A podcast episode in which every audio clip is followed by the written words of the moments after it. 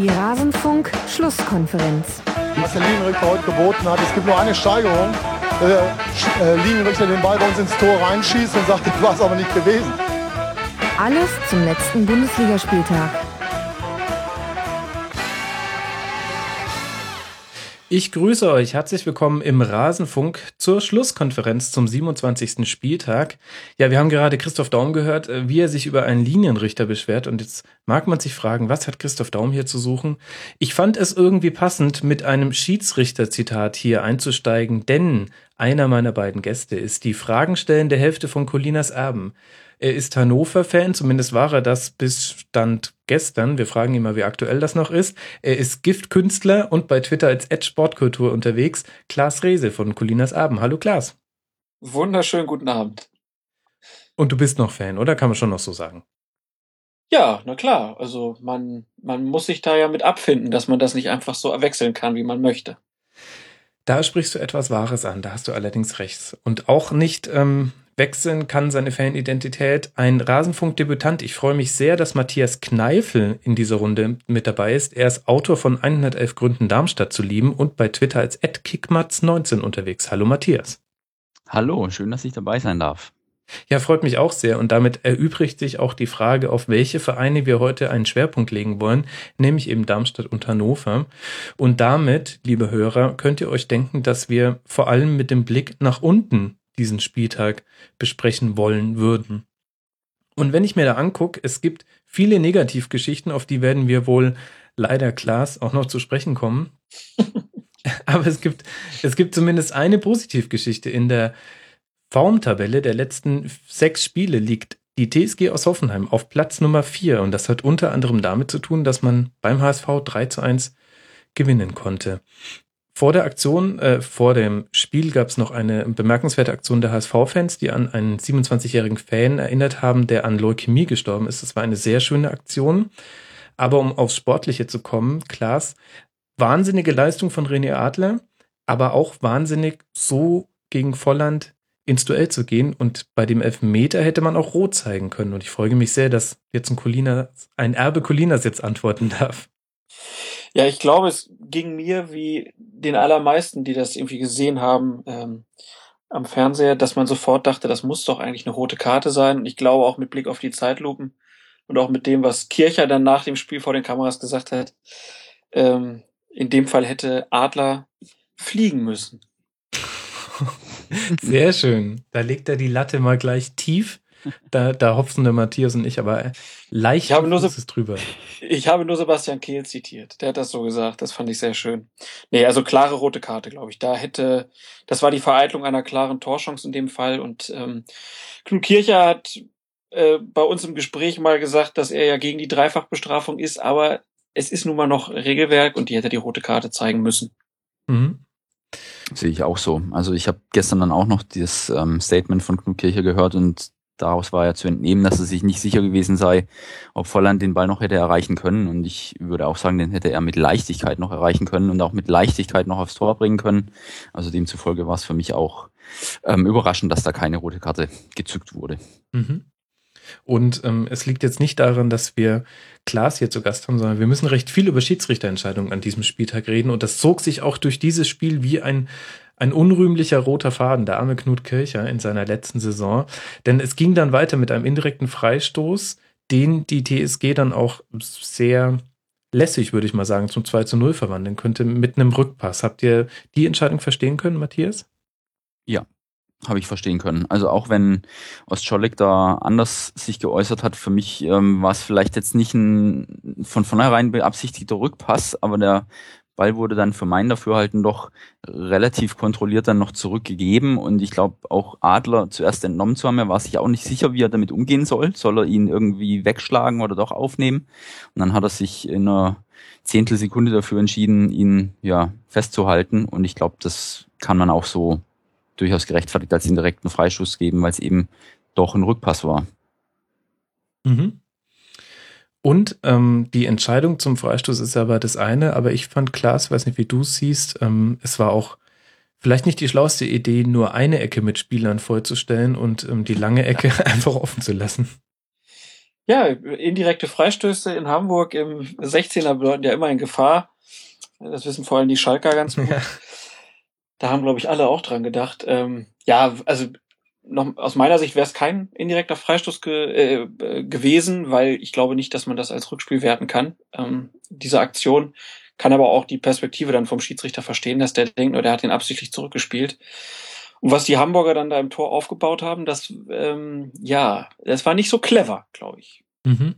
Ja, ich glaube, sie haben sich ein bisschen davon irritieren lassen. Es sah so aus, als würde, ich glaube, Amiri oder Kramaric ähm, den äh, Freistoß ausführen und dann wurde einfach einen Meter weiter rechts ähm, Volland angespielt und der hatte dann im Grunde freie Schussbahn. Und dann gab es noch eine Schiedsrichterentscheidung und dann reicht es aber auch für dieses Spiel mit den Schiedsrichterentscheidungen, wie ich finde. Es gab dann einen Handelfmeter noch für Aaron Hunt. Ich ähm, verkneife mir alle Wortspiele, so schwer es fällt. Ich finde ja ähm, keine Vergrößerung der Körperfläche. Knut Kircher bleibt dabei. Matthias, was ist deine Meinung? Mm, fand ich auch ein bisschen heikel. Also habe ich auch nicht so klar gesehen. Aber ja, ist die immerwährende Diskussion, die sich von Spieltag zu Spieltag neu auflädt. Aber in dem Fall fand ich es auch ein bisschen überzogen.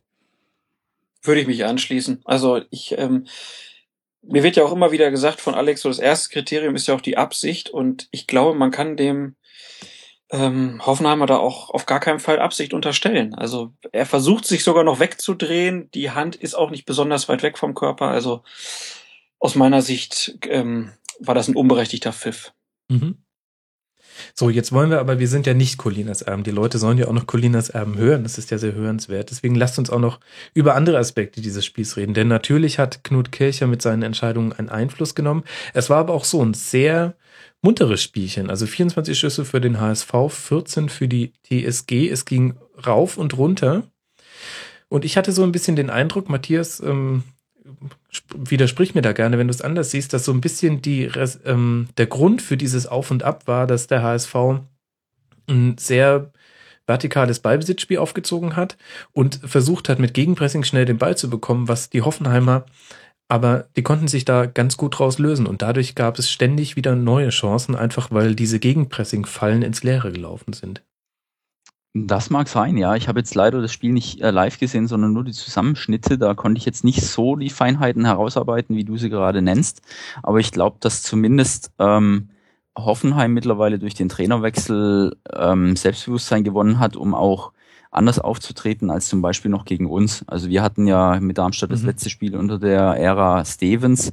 Da waren sie auch sehr bemüht, aber vollkommen harmlos in der Offensive und es scheint sich ja jetzt total ähm, anders darzustellen mittlerweile. Und Hamburg zu Hause will natürlich ähm, vermeiden, unten reinzurutschen. Deshalb kann ich das auch natürlich absolut nachvollziehen, dass sie so auftreten, wie sie jetzt aufgetreten sind. Vielleicht auch manchmal mit ein bisschen Mut der Verzweiflung nach vorne.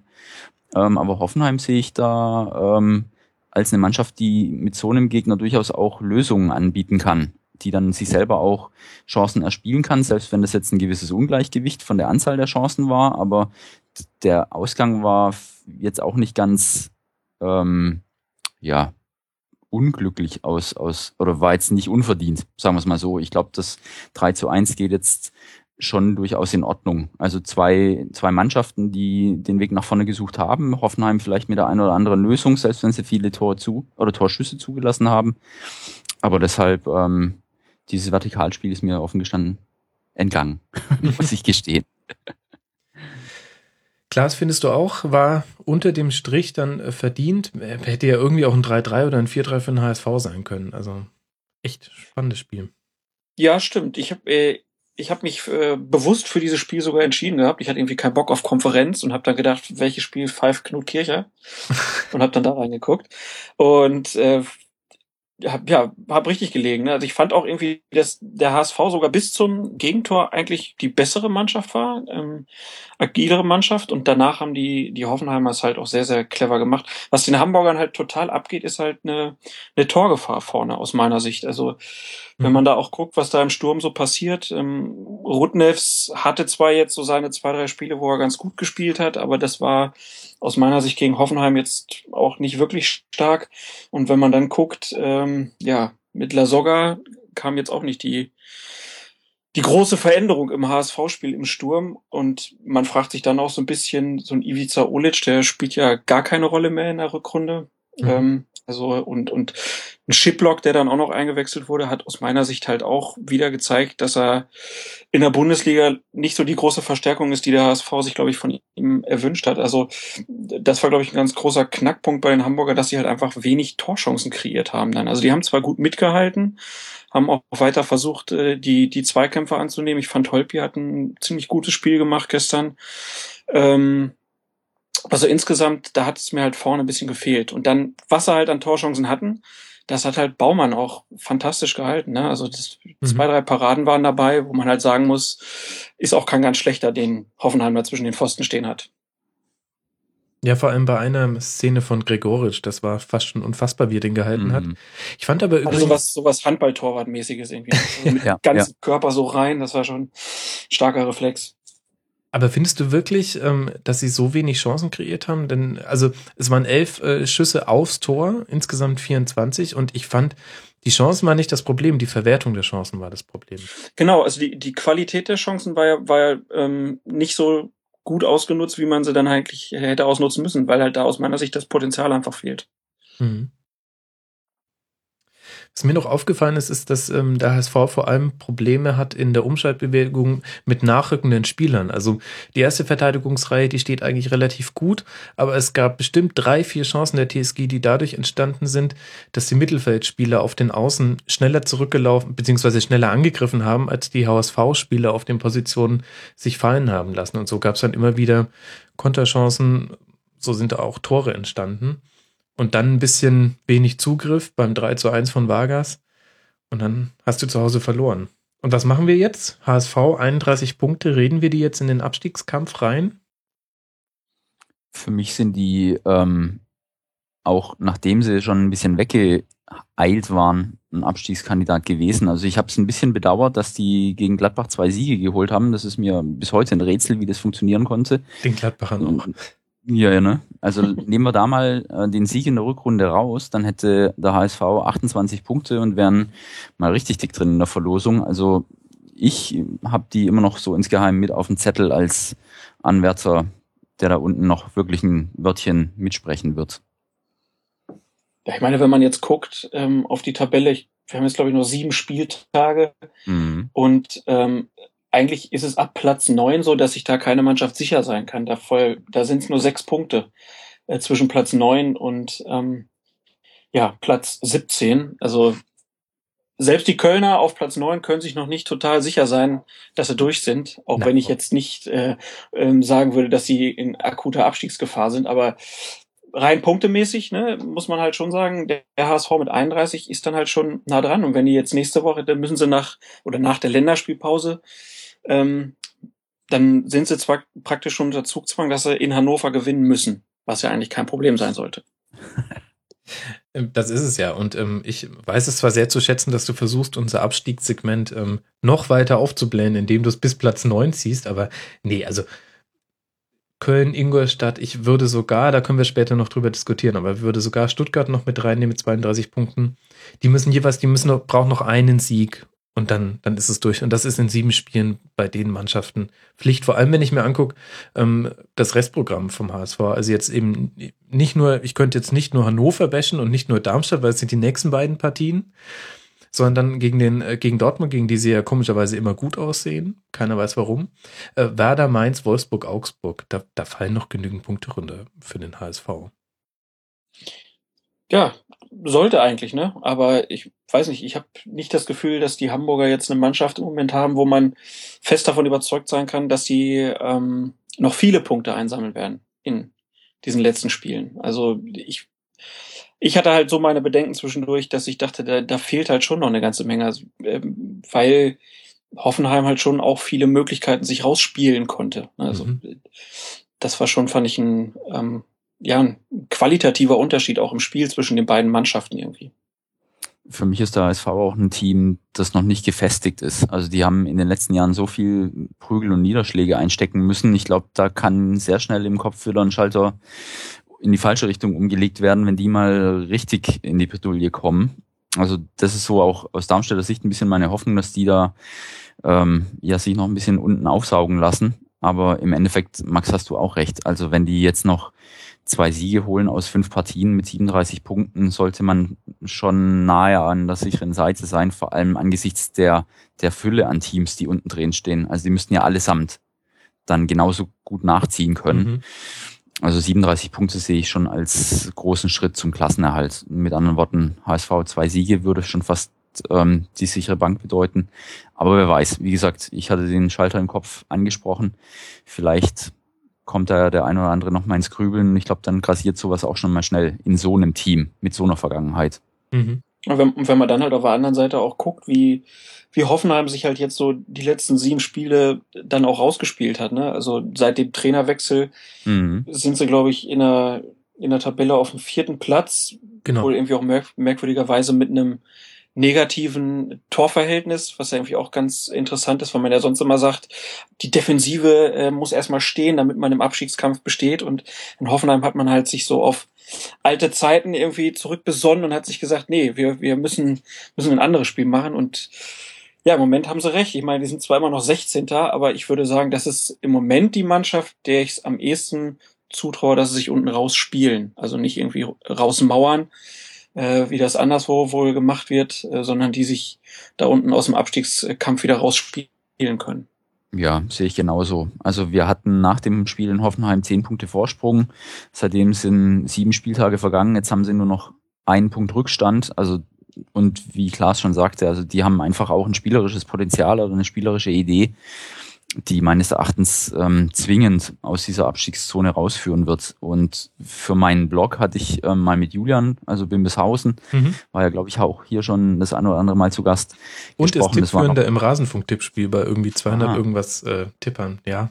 Na, schau an. Ähm, also der meinte damals auch schon, wenn, wenn Hoffenheim absteigen sollte, fände er das zu dem Zeitpunkt gar nicht so tragisch, weil dann kommt Nagelsmann, kann sein seine Ideen umsetzen mit seinen Jungen, die er damals in den U19-Teams trainiert hat.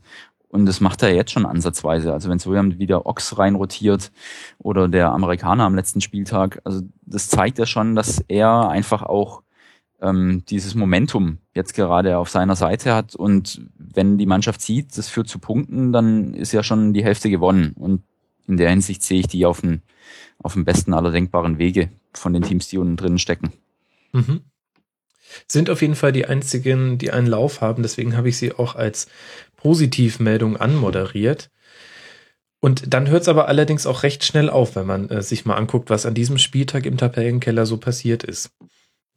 Und eine, und eine Partie, bei der die Frage ist, wie man das jetzt einordnen soll, die betrifft gleich dich, Matthias. Wolfsburg gegen Darmstadt 1 zu 1. Und da drängt sich die offensichtliche Frage auf. Waren das, ist, ist das jetzt ein gewonnener Punkt oder waren das zwei verlorene? Ja, das ist wirklich die Kardinalfrage. Im Endeffekt, ähm, das betonen ja auch die Spieler und der Dirk Schuster nach äh, fast jedem zweiten Spiel mittlerweile, äh, hätte vor dem Spiel jeder unterschrieben den Punktgewinn, sei es in Bremen, sei es zu Hause gegen Augsburg, sei es jetzt gegen Wolfsburg. Aber da diese drei Spiele eben immer erst kurz vor Schluss zu einem Unentschieden führten, also sprich zu zwei und damit insgesamt sechs verlorenen Punkten, ist es schon immer eine gefühlte Niederlage. Mhm. Also wobei Wolfsburg, ich habe das Spiel gestern ähm, auch live, jetzt nicht im Stadion, aber am TV verfolgt, muss ich sagen, Wolfsburg hatte natürlich wie so oft bei Spielen gegen Darmstadt das meiste vom Spiel, ohne sich jetzt die eine Fülle an Hochkarätern schlussendlich zu erspielen ähm, über die gesamten 90 Minuten gesehen sind die Darmstädter mit dem Punkt ganz gut dabei, finde ich. Wenn man allerdings erst kurz vor Schluss in Führung geht und sich dann doch noch in der Nachspielzeit die Butter vom Brot nehmen lässt, ist es mega ärgerlich. Also mhm. finde ich dann schon gefühlt zwei Punkte verloren. Noch schlimmer fand ich allerdings ähm, das Spiel letzte Woche gegen Augsburg, weil zur Halbzeit war das sowas von eindeutig und da hätte ich im Leben nicht dran gedacht, dass sich die Mannschaften zwei Punkte Vorsprung zu Hause, klar, wir sind jetzt keine Heimmacht, aber mit so einem souveränen Auftritt und Augsburg hat den Schlag nicht gehört in den ersten 45 mhm. Minuten, sich da mit einer total desolaten, also für meinen Begriffe desolaten Leistung in der zweiten Halbzeit die Butter vom Brot nehmen zu lassen, dass der Punkt, also sprich die zwei verlorenen Punkte, die werden uns vielleicht im Endeffekt sehr, sehr wehtun. Mehr als jetzt die in Bremen oder Wolfsburg. Aber mhm. da komme ich schon wieder ins Plaudern. Also Wolfsburg im Endeffekt äh, gefühlte Niederlage, Punkt nehmen wir trotzdem mit, keine Frage. Wenn ich mir die Statistiken angucke, dann sehe ich 77% Ballbesitz für Wolfsburg. Okay, das überrascht jetzt nicht so wirklich. Darmstadt mit knapp über 100 angekommenen Pässen. Yay, dreistellig. Jawohl. Und trotzdem finde ich, dass Darmstadt die größeren Chancen hatte. Auch wenn nur ein Schuss aufs Tor ging, das muss man, um der Wahrheit die Ehre zu geben, auch sagen. Also da hundertprozentige Effizienz. Aber woher kommt es eigentlich, dass ähm, ihr euch auch in so einem Spiel Chancen erarbeiten könnt? Ja, gute Frage. Also ich glaube, dass eine Mannschaft, die gegen uns mit so viel Ballbesitz antritt, natürlich auch irgendwann mal sich denkt, vorne muss doch jetzt mal was reingehen oder zumindest eine zwingende Chance resultieren. Da wird man dann vielleicht auch, obwohl man weiß, wie Darmstadt spielt, im Laufe der Spielzeit immer ein bisschen zu offensiv oder mhm. versucht dann vielleicht doch noch vehementer auch von hinten zu drücken. Und wenn Darmstadt mal die Räume hat, dann ist es natürlich immer eine Gefahr, vorne auch einen Konter schnell mal abzuschließen. Standards sind natürlich auch noch andere Möglichkeiten, zum Torerfolg zu kommen. Und wir hatten gestern auch zwei hervorragende Kontomöglichkeiten, die abgepfiffen wurden wegen angeblicher Abseitsstellung, was sich im Endeffekt als nicht wahrheitsgemäß herausgestellt hat. Einmal in der ersten Halbzeit ähm, Heller und ich glaube dann nochmal Rausch. Also, ne, wenn man einmal so durchbricht, dann ist es natürlich ein leichtes, auch zum Torabschluss zu kommen. Und das ist natürlich immer noch die Methode der Lilien. Also mit einem gepflegten Kurzwahlspiel nach vorne zu kommen, das werden wir diese Saison wahrscheinlich nicht mehr erleben. Demzufolge ähm, sind es einfach die, die dann auch nach außen gespielten Pässe in den freien Raum und auch wenn Heller nicht mehr die Dominanz oder schon lange nicht mehr die Dominanz der ersten Saisonhälfte ausübt, für so eine Vorlage wie zum 1 zu 0 ist er immer noch zu haben. Mhm. Nee, also ihr werdet bestimmt nicht mehr die Mannschaft, die sich hinten raus äh, kombiniert. Da muss ich mir nur angucken. Ähm, Pässe mit Ziel eures eigenen Verteidigungsdrittels 19. Und dazu muss man mhm. sagen, da haben ganz, da haben normale Mannschaften haben da schon oft was Dreistelliges stehen, weil sich die Innenverteidiger so oft ähm, die Kugel hin und her schieben. Ähm, ja. Nee, gibt's bei Darmstadt nicht. Äh, lang nach vorne also auf die Außen und ähm, die geben dann Feuer und in der Mitte steht Wagner. Seid ihr also vielleicht also, sogar zu abhängig von Sandro Wagner? Den müsste man Kann doch man eigentlich Moment aus dem Spiel so nehmen können, oder? Das ja, spricht aber auch für Wagner. Also ich denke, ja, der definitiv. ist natürlich gerade doch so ein bisschen unsere Lebensversicherung, weil mhm. Heller, der in der ersten Saisonhälfte zuverlässig eingenetzt hat, ist eben jetzt nicht mehr in der Situation, Tore zu erzielen. Sulu wird mittlerweile auch ähm, so gedeckt oder sind vielleicht die Standards nicht mehr so von der Qualität wie zuvor, dass er eine ja, vielversprechende Abschlusssituation kommt. Und Wagner ist in der Hinsicht der Spieler, der das umsetzt, was man sich von ihm erhofft hat, und zwar nahe bei 100 Prozent. Also insofern sind wir im Moment von ihm abhängig, keine Frage. Aber solange er zuverlässig einnetzt, mit so einem Laufpensum, das er abspulen muss, Chapeau. Also hätte ich vor der Saison mir gewünscht, aber nicht erwartet. Und deshalb ähm, will ich mich nicht beschweren. Aber er darf halt auch nicht ausfallen. Das ist schon klar. Was meint ihr denn eigentlich? Also ich meine, dass Sandro Wagner da jetzt so die wichtigste Figur im Darmstädter Spiel ist, das weiß ja eigentlich jeder Gegner. Warum hm. schaffen die es nicht, genau. den Mann auszuschalten? Das ist die große das, Frage. Genau, meine, das, das frage ich mich ne? wirklich auch. Also du weißt ja auch genau, wie gespielt wird. Du weißt, dass der erste Pass ähm, Wagner ist ja nicht mal Zielspieler. Wagner ist Zielspieler für den letzten Pass. Bis dahin kann er sich auf den Stuhl setzen und ein Buch lesen. Er wird nur für den letzten Pass gebraucht. Oder meistens. Die, die Zielspiele für die, für die Spieleröffnung sind immer die Außen. Das heißt, du hast hm. zwei mhm. Dinge, die du machen musst. Und ähm, das eine ist schwierig, nämlich den, den Rückraum, den kannst du ja nicht dicht halten. Du kannst dich ja nicht tief reinstellen, damit die Außen nicht sprinten können. Das ist schwierig, wenn du 80 Prozent den Ball hast. Aber das zweite, nämlich innen den Typen zu verteidigen, der den Pass kriegen soll, das müsste doch eigentlich möglich sein. Ja, gebe ich euch recht. Also, aber Wagner läuft auch tatsächlich sehr viel. Also das mit dem Stuhl und äh, Buchlesen, das sei jetzt mal dahingestellt. Also er ist schon auch wirklich einer, der ja bei vielen Gästefans auch nicht gerade beliebt ist, weil er giftig ist, weil er auch mal provoziert und äh, gerne dann auch mal den Ball von hinten irgendwie versucht noch abzulaufen, um den Spielaufbau ein bisschen durcheinander zu bringen. Ja, ja. Also er ist ähm, das, was er am Anfang nicht war, er hat aber auch von Anfang an betont, er muss von Anfang an im Spiel sein. Er, als Einwechselspieler funktioniert er nicht und das scheint sich ja absolut zu bewahrheiten. Also er braucht einfach diesen Kick, aber vielleicht auch dieses Zutrauen des Trainers und des Teams, das auf ihn gesetzt wird. Also er will als der Spieler gelten, den er derzeit darstellt, nämlich als derjenige, der auch den Karren mal aus dem Dreck zieht. Und das macht er im Moment. Und hier kriegt er das, was er womöglich bei den vorherigen Stationen nicht gekriegt hat. Also vielleicht braucht er einfach so eine Umgebung und so einen Spielstil, der ihm ja offenkundig entgegenkommt. Und es war ja nicht alles ähm, aus dem Spiel heraus. Er hat ja auch einige ähm, Standards verwertet und da die Linien vorne im Standard gefährlich sind, hat, liegt der Fokus natürlich nicht nur auf ihm, sondern auch auf Rajkovic und auf Sulu. Dann hat man schon drei Zielspieler und dadurch bietet sich einem schon immer auch die Möglichkeit, zum Abschluss zu kommen. Mhm. Also das ist dann durchaus auch ähm, eine Habachtstellung bei den gegnerischen Teams, die sich auf mehrere Schulter verteilen muss. Deshalb ist Wagner einer derjenigen, wenn es eben zu so einer Situation kommt, in der Box, aber nicht der einzige. Und letzte Woche gegen Augsburg, das war ja schon ein sehr sehenswerter Kopfstoß. Gegen oh, den Ball. Äh, ja. Genau. Missverständliche Formulierung. Genau. Ja gut, also ich habe es jetzt mal nachgeguckt. Gegen Wolfsburg ist er neun Kilometer gelaufen, ähm, womit er Platz zehn mannschaftsintern vor Martenia mit sechs Kilometern belegt. Aber damit will ich nicht sagen, dass er, dass er sich auf den Stuhl setzt. Sowas nicht gemeint. Aber er wird quasi im Spielaufbau erst dann gebraucht, wenn, wenn der Ball in der gefährlichen Zone vom Tor ist. Also es ja, ist nicht also so wie zum Beispiel Bremen, die, ähm, die früher noch ähm, mit Uta zum Beispiel den Ball immer lang auf Uta gespielt haben und der musste den Ball halten und weiter verteilen. So wird Wagner in der Regel bei euch nicht eingebunden. Ja, gibt's aber schon. Also wenn er jetzt äh, die Pelle kriegt, er versucht ja auch ähm, viel mit der Brust runterzunehmen und dann ähm, erstmal in so ein Mini-Dribbling zu gehen und dann oft, müsst ihr mal drauf achten, mit dem Außenriss auf den Gegenspieler, also auf den Gegenmann abzulegen. Das ist durchaus auch so eine Variante, die er gerne bevorzugt. Ähm, umso erstaunlicher ist es, dass es ähm, entweder nicht durchweg verteidigt wird oder in einem Foul mündet. Ne? Also er zieht halt auch viele Fouls. Mhm. Ähm, und damit ist die Mannschaft wieder ein bisschen entlasteter, kann hinten rausrücken und der Ball ist zunächst dann mal mit Gewissheit in der gegnerischen Hälfte. Also ist alles nicht gerade die Erfindung des Fußballs, was wir hier erleben, aber das habt ihr ja auch schon vom ersten Spieltag weg ähm, thematisiert und ja, ich glaube, dabei bleibt, weil Schuster sieht, mit dieser Taktik holt er halt in, im Eichhörnchen-Stil Punkt für Punkt. Und sein Credo war mal zu Beginn der Saison, er will gerne immer so viele Punkte haben, mindestens wie Spieltage gespielt sind. Das hat er bis jetzt durchweg erfüllen können. Jetzt sind 27 Spieltage, 28 Punkte. Und ähm, es geht darum, nicht diese Quote sich zu versauen. Also sprich, irgendwann mal plötzlich mehr Spieltage als Punkte auf dem Zettel zu haben.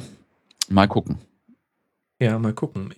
Ich finde Darmstadt total schwierig zu fassen. Ich weiß nicht, wie es Klaas geht. Denn obwohl man weiß, wie Darmstadt spielt und man das auch gut oder schlecht finden kann, das ist ja quasi eine Meinungsfrage, es ist definitiv legitim.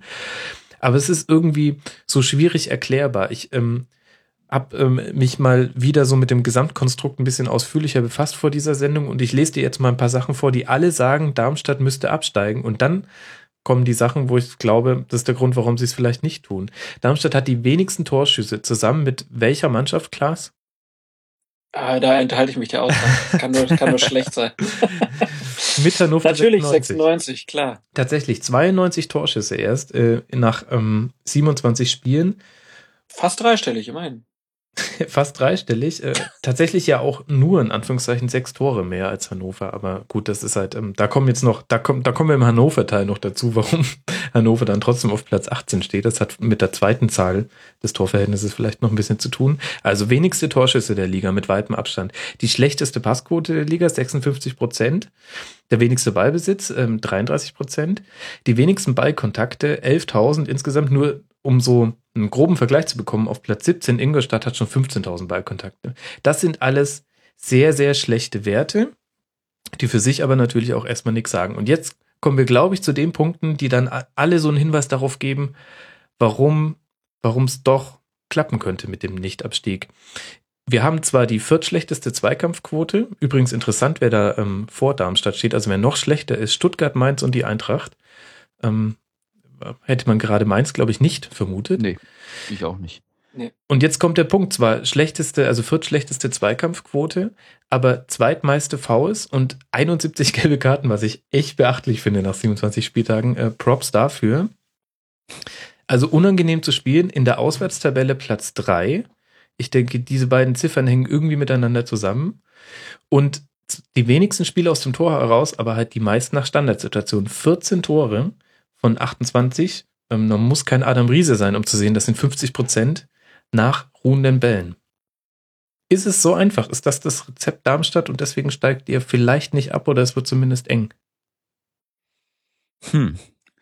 Also ich glaube, Dirk Schuster hat sich ganz ähm, bewusst angeguckt, wie denn die letztjährigen Underdogs abgeschnitten hatten und wo deren mhm. Fehler lag. Und die hatten mit ihren durchaus überzeugenden Aufstiegsmannschaften versucht, ähm, die Liga zu halten in der ersten Liga. Das ging bei Fürth ziemlich desaströs in die Hose. Also wir haben ja zum jetzigen Zeitpunkt der Saison schon mehr Punkte als Fürth oder Braunschweig am Ende der Saison. Mhm. Und wenn wir noch einen Dreier holen, dann haben wir schon so viel wie Paderborn. Und Paderborn war ja gefühlt bis kurz vor Saisonende nie ähm, auf dem Abstiegsplatz gestanden. Also die galten auch immer so als wohlwollend betrachtete Mannschaft, die durchaus einen Spielstil pflegt.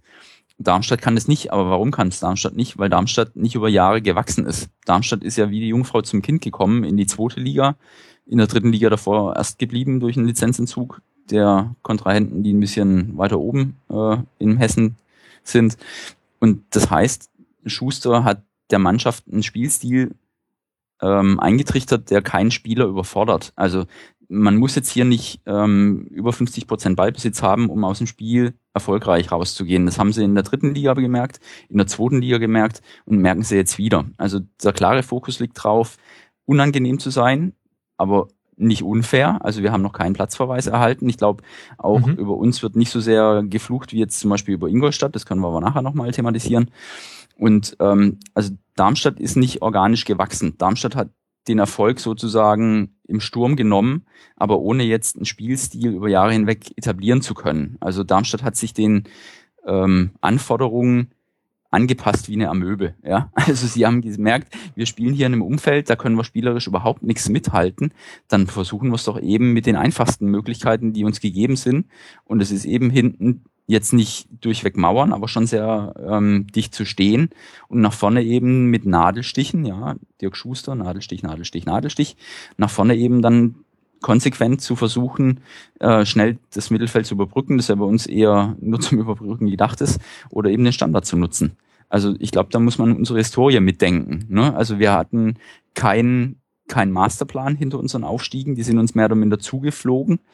Und jetzt finden wir uns urplötzlich in der ersten Liga wieder und müssen einfach ähm, aus den Lehren der anderen Aufsteiger unsere Schlüsse ziehen und mit dem Spielermaterial, das wir haben und Schuster auch zusammengeholt hat, dann eben so einen Spielstil pflegen, wie er jetzt da ist. Und das bedeutet eben diesen Spielstil des wenigen Ballbesitzes, aber des ähm, kompakten Verschiebens, des laufintensiven Spiels und eben nach vorne mit Konsequenz in den Abschlüssen. Mhm. Ich finde aber, dass du da fast ähm, Darmstadt so schlecht machst. Ich weiß nicht, wie klar es da drauf schaut, aber ich würde sagen, Aufstiege fliegen einem nicht zu. Ähm, es ist halt die Frage, warum, warum andere nicht sich auch so anpassen können. Also Klaas würde sich zum Beispiel bestimmt 14 Standardtore wünschen. Hannover hat nur sieben. Ja, ne, du ja, lachst, aber, aber ist ja so. Ja, also wahrscheinlich ja, wünschst du dir einige Dinge, die Darmstadt richtig macht. Also RB Leipzig zum Beispiel könnte man auch fragen. Die haben uns ja schon in der dritten Liga ähm, kennengelernt und äh, haben es in der zweiten Liga zu einer Niederlage und zu einem Last-Minute-Sieg durch den Torwart absurderweise von ihnen geschafft, ähm, gegen uns drei Punkte einzufahren. Also ne, die sind ja durchaus spielerisch äh, stark, haben es aber auch nicht verstanden, mit zwei Jahren Erfahrung uns irgendwie ähm, auseinander zu dividieren. Also deshalb, ähm, ich als Darmstadt-Fan bin natürlich richtig froh, wie sie hier in der ersten Liga auftreten. Ähm, das will ich damit äh, nochmal richtigstellen. Aber es ist natürlich, ähm, das, was ich versuchte zu sagen, war einfach, wir haben keinen Spielstil über Jahre hinweg aufbauen können, sondern wir haben uns den Aufstieg erarbeitet und das Resultat sehen wir jetzt auch in der ersten Liga. Das ist die ehrliche und nüchterne Arbeit und kein Hurra-Stil. Ja, aber ich finde die Anpassungserscheinungen, die haben ja schon gut funktioniert. Du hast es ja vorhin erwähnt wie man sich auch verstärkt hat dann äh, über die über die äh, über den Aufstieg in die erste Liga ähm, mit ehemaligen Bundesligaspielern, die es irgendwo anders nicht mehr gepackt haben. Die Geschichte ist ja auch schon tausendfach erzählt. Mhm. Und ähm, also wenn man sich halt so den Kader anguckt, hast du halt auch ein paar Köpfe da drin. Ne? So, ein, so ein Zulu zum Beispiel spielt ja eine überragende Saison, ein Wagner spielt eine äh, sehr gute Saison.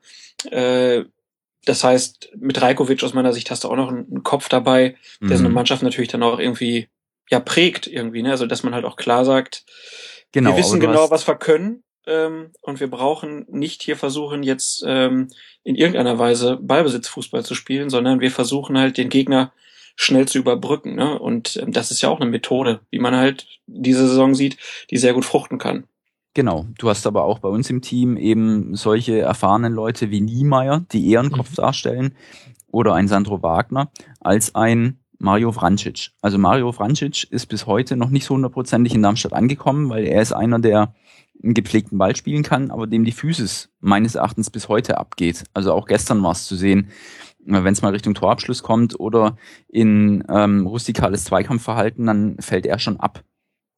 Und das meinte ich, ähm, dass Schuster eben dann auch die Leute geholt hat, die den anderen Stil eben pflegen. Mario Vrancic halte ich von begnadeten Fußballer, aber ist ähm, auch meines Erachtens noch nicht so hundertprozentig angekommen. Mhm. Klaas, was würdest du dir denn von Darmstadt wünschen? Außer Sandro Wagner für Hannover 96. Also was, was macht denn, oder anders gefragt, was macht denn Darmstadt richtig, was Hannover falsch macht in dieser Saison? Naja, man, man hat zum Beispiel auf den Außenbahnen mit Rausch und Heller Spieler, die die beiden Seiten bespielen können, auch in der, in der Abwehr dann mit äh, Caldirola und Jungwirt, zwei Jungs, also die vier Namen schon alleine hätten wahrscheinlich 96 in dieser Saison gut getan, so traurig das ist. Mhm. Und ähm, wenn man dann halt, dann kannst du im Sturm eigentlich auch weit, ich, wir werden ja zu 96 noch kommen, äh, da ist halt viel Luft nach oben, von daher hätte man da auch einige aus Darmstadt gebrauchen können, auf jeden Fall. Mhm. Ja, wir kommen noch zu Hannover, wenn du Lust hast, drüber zu reden. Du hast ja. ja immer gerne. Wir machen nichts mehr als das im Moment. Aber ich, ich finde es halt schon irgendwie bei Darmstadt, äh, ich habe es neulich irgendwie vorhin, meine ich, äh, gelesen, dass ich glaube 24 Punkte nach Führung schon liegen geblieben sind von Darmstadt. Ähm, und das ist ja ein absoluter Megawert. Also ich glaube, Augsburg ist auch noch so in den Sphären irgendwo da. Aber dass du halt so oft ähm, ja aus einer Führung dann nichts machst sozusagen und dann nur mit einem oder mit null Punkten nach Hause fährst. Ähm, also wie ist denn das in Darmstadt? Hat man da langsam jetzt Muffensausen mit Blick auf die Tabelle? Gibt es da langsam Unruhe, dass man vielleicht doch absteigt? Mm, Unruhe würde ich nicht sagen. Das ist ein gewisser Frust da. Das ist schon klar. Also gerade diese letzten sechs Punkte, die ich vorhin schon erwähnte, gegen Werder, gegen Augsburg und jetzt gegen Wolfsburg, die tun schon weh. Also wenn wir die jetzt noch hätten, ja, und die fielen ja alle erst ähm, 89., 90. und Nachspielzeit, mhm. dann hätten wir 34 Punkte und wären besser als Köln. Ja, mhm. also die tun wirklich weh. Über die Saison hinweg hätte ich es jetzt nicht so wiedergeben können, äh, geben können wie du. Aber das hört sich schon gewaltig an. Natürlich waren da auch Spiele dabei wie in Dortmund, ja, ähm, oder wie in Bayern. Wenn man da 1-0 führt, dann darf man da nicht zwingend davon ausgehen, dass man das über die Zeit rettet. Ja klar. Aber es ist ähm, bei uns jetzt keine Unruhe da. Also hier wird keiner in Frage gestellt. Jeder weiß, ähm, dass dieser Erstliga-Aufstieg erkämpft war, aber auch ein Geschenk war. Und deshalb liegt der Druck nicht bei uns. Also für, für Darmstadt hätte man ja eher erwartet, so leid mir es tut, aber dass sie zu dem Zeitpunkt der Saison so abgeschlagen dastehen wie in Hannover. Und dass wir jetzt mit 28 Punkten noch voll im, im Soll sind, ist ja umso schöner. Also bei uns wird keiner irgendwie sich jetzt die Hose voll machen, weil er denkt, oh Gott, oh Gott, oh Gott, jetzt äh, sind wir nur noch einen Punkt vor dem 17. Ähm, es ist eng, es ist noch alles drin und ähm, wir nehmen es, wie es kommt. Wenn wir absteigen, ist es jammer schade, aber nicht zu ändern. Und wir, wir schlagen uns absolut gut. Also ne, für jemanden, der vor, ich bemühe jetzt die Anekdoten, die immer durchs Dorf getrieben werden, der vor, vor zweieinhalb Jahren noch Drittliga-Absteiger war, ist das ja schon Märchen genug. Also deshalb mhm. ist das für uns wie gemalt, was wir hier derzeit erleben dürfen. Gibt es denn da schon Pläne in Darmstadt, was passiert, wenn man die Klasse hält? Wie wird dann damit umgegangen mit der Situation? Wird darüber schon gesprochen?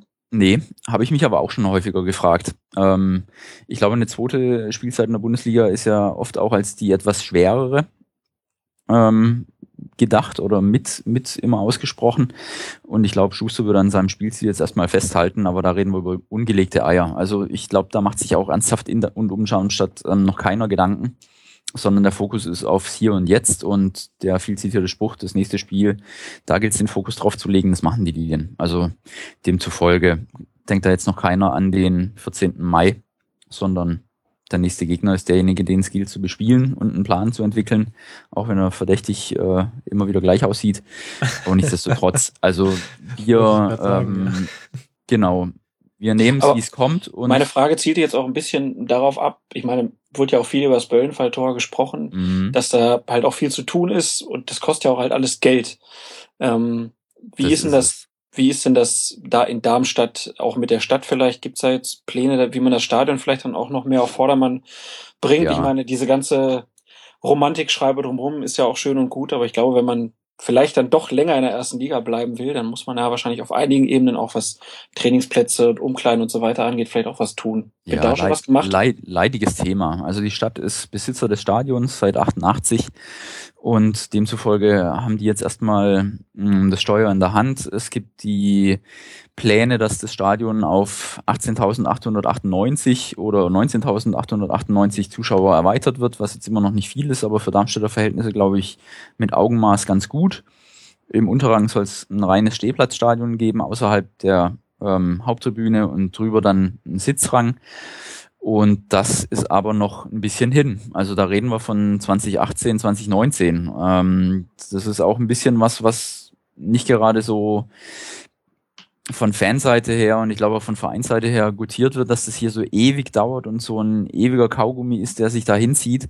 Und für die Stadt war es wahrscheinlich auch das Blödeste, was passieren konnte, dass die Lilien äh, schon in die zweite Liga aufsteigen, jetzt auch noch in die erste Liga aufsteigen. Da erhöht sich natürlich der Druck auf die Stadt, aber die Stadt, darf man auch nicht vergessen, ist unter den Rettungsschirmen des Landes Hessen gerutscht. Also da kann man auch nicht Geld äh, verfeuern, wie blöd. Deshalb ist das alles ein heikles Thema. Und ich war sogar heute mit meinen Kids bei einer Stadionführung am Böllenfalltor, weil ich zwar über den Buch, äh, über das Verein schon ein Buch geschrieben habe, aber noch nie in den Katakomben war. Und man mag sich wirklich nicht ausmalen. Also das ist nicht mal Drittligareif in manchen ähm, Teilen. Und die Gästekabine ist tatsächlich so, wie ich früher in der Bezirksliga selber die Gästekabine erlebt habe. Also gekachelte Wände, gekachelte Boden, Holzbänke, Kleiderhaken, Schluss. Ja, und dann steht noch ein Waschbecken im Eck und ein Tisch und ein Stuhl. Also unglaublich. Ähm, auch der Pressebereich, ich glaube, da wird sich mancher, der äh, sonst andere äh, Stadien gewohnt ist, immer wieder die Augen verwundert reiben, was hier geboten wird. Also das Stadion ist definitiv nicht erst und auch nicht Zweitliga tauglich, aber wir Fans haben es natürlich lieben gelernt. Also ne, für uns ist es die Heimat und da gehen wir natürlich gerne rein auch wenn es wenig Komfort bietet, aber das ist uns im Endeffekt jetzt nicht so so wichtig. Wir hätten natürlich irgendwann auch gerne die Pläne, die so umgesetzt werden, wie ich sie vorhin genannt habe. Ähm, reines Stadion, wo unten eben Stehplätze nach wie vor erhalten werden. Aber ich rede schon viel zu lang. Ich glaube, wir werden auch uns in zwei Jahren noch unterhalten. Das Stadion ist immer noch nicht in der angedachten Form umgesetzt.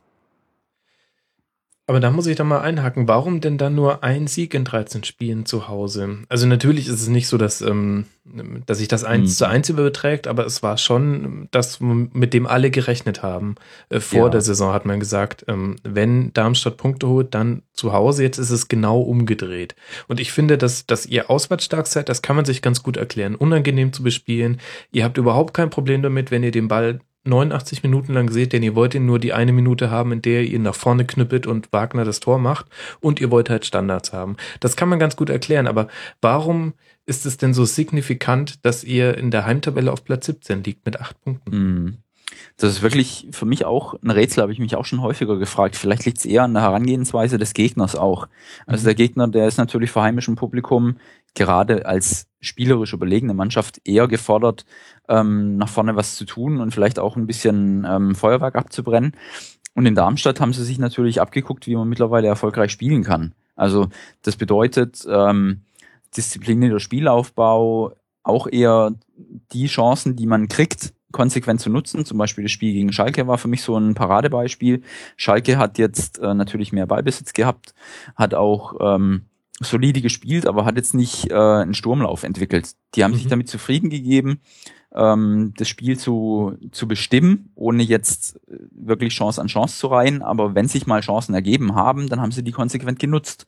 Und ähm, das ist ein bisschen das Dilemma, dass wir ähm, auf den Rückstand geraten zu Hause und dann eben hinterherrennen. Das tut uns nicht gut. Auswärts hingegen gehen wir in der Regel in Führung. Das spielt uns natürlich rein.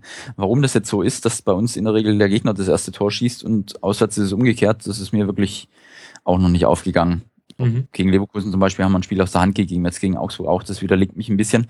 Aber oft genug gehen doch die Gästeteams in Führung.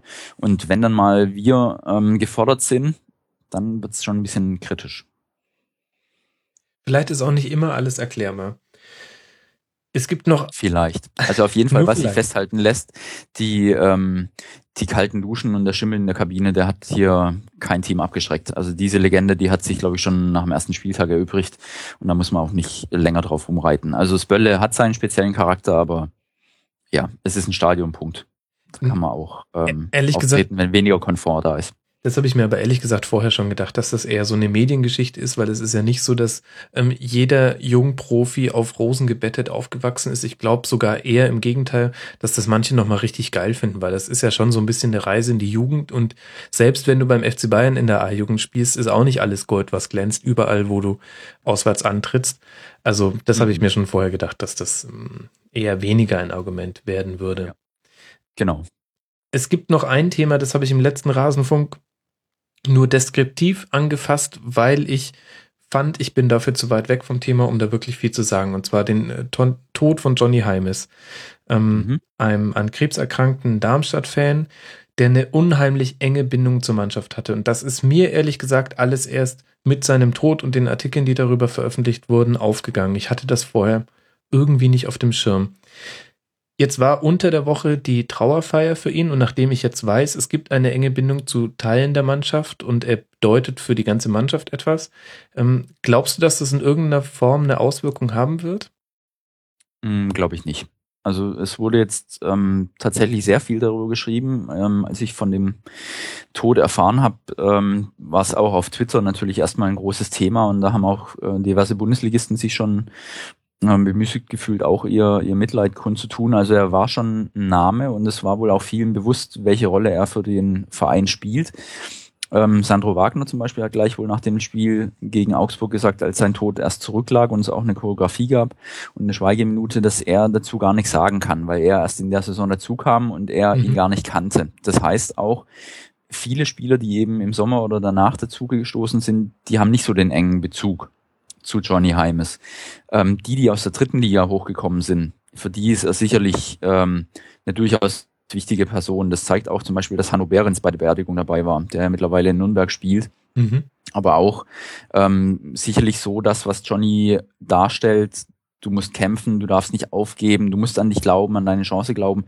Das symbolisiert, glaube ich, auch so ein bisschen so wie Hanno Behrens tickt. Deshalb kann ich mir das sehr gut vorstellen, dass er das auch als äh, Wunsch geäußert hat, bei der Beerdigung dabei sein zu können.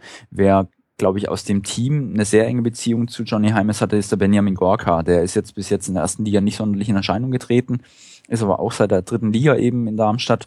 Und es gibt diverse Filmsequenzen auch, wo zu sehen ist, wie er ihn auch herzt und mit dem Rollstuhl schiebt und, und fragt, geht's dir gut? Bin ich zu schnell beim Schieben oder sonst was? Also da gibt's wirklich aus der dritten Liga noch Leute, die sicherlich auch mit diesem Bielefeld im Hinterkopf, dass sie umgebogen haben und jeder hat sein Bändchen am Arm getragen. Mhm. Da ist sicherlich noch eine gewisse Bindung da. Ähm, die, die in der zweiten Liga kamen, vielleicht schon weniger und die, die jetzt in der ersten Liga zustießen, ich glaube, da ist es schon fast zu weit weg. Aber für den Kern des Teams, wozu ich eben iTouch Zulu auch zähle, natürlich in erster Linie, für die stellt ähm, das doch nochmal eine emotionale Bindung da, aber ich würde sie jetzt nicht überbewerten. Also mir ist auch aufgefallen, dass Dirk Schuster bei der Trauerfeier eine Rede gehalten hat und auch in Pressekonferenzen betont, sie werden jetzt noch mehr ähm, reinlegen, um eben Johnnys Wunsch zu erfüllen, nicht abzusteigen.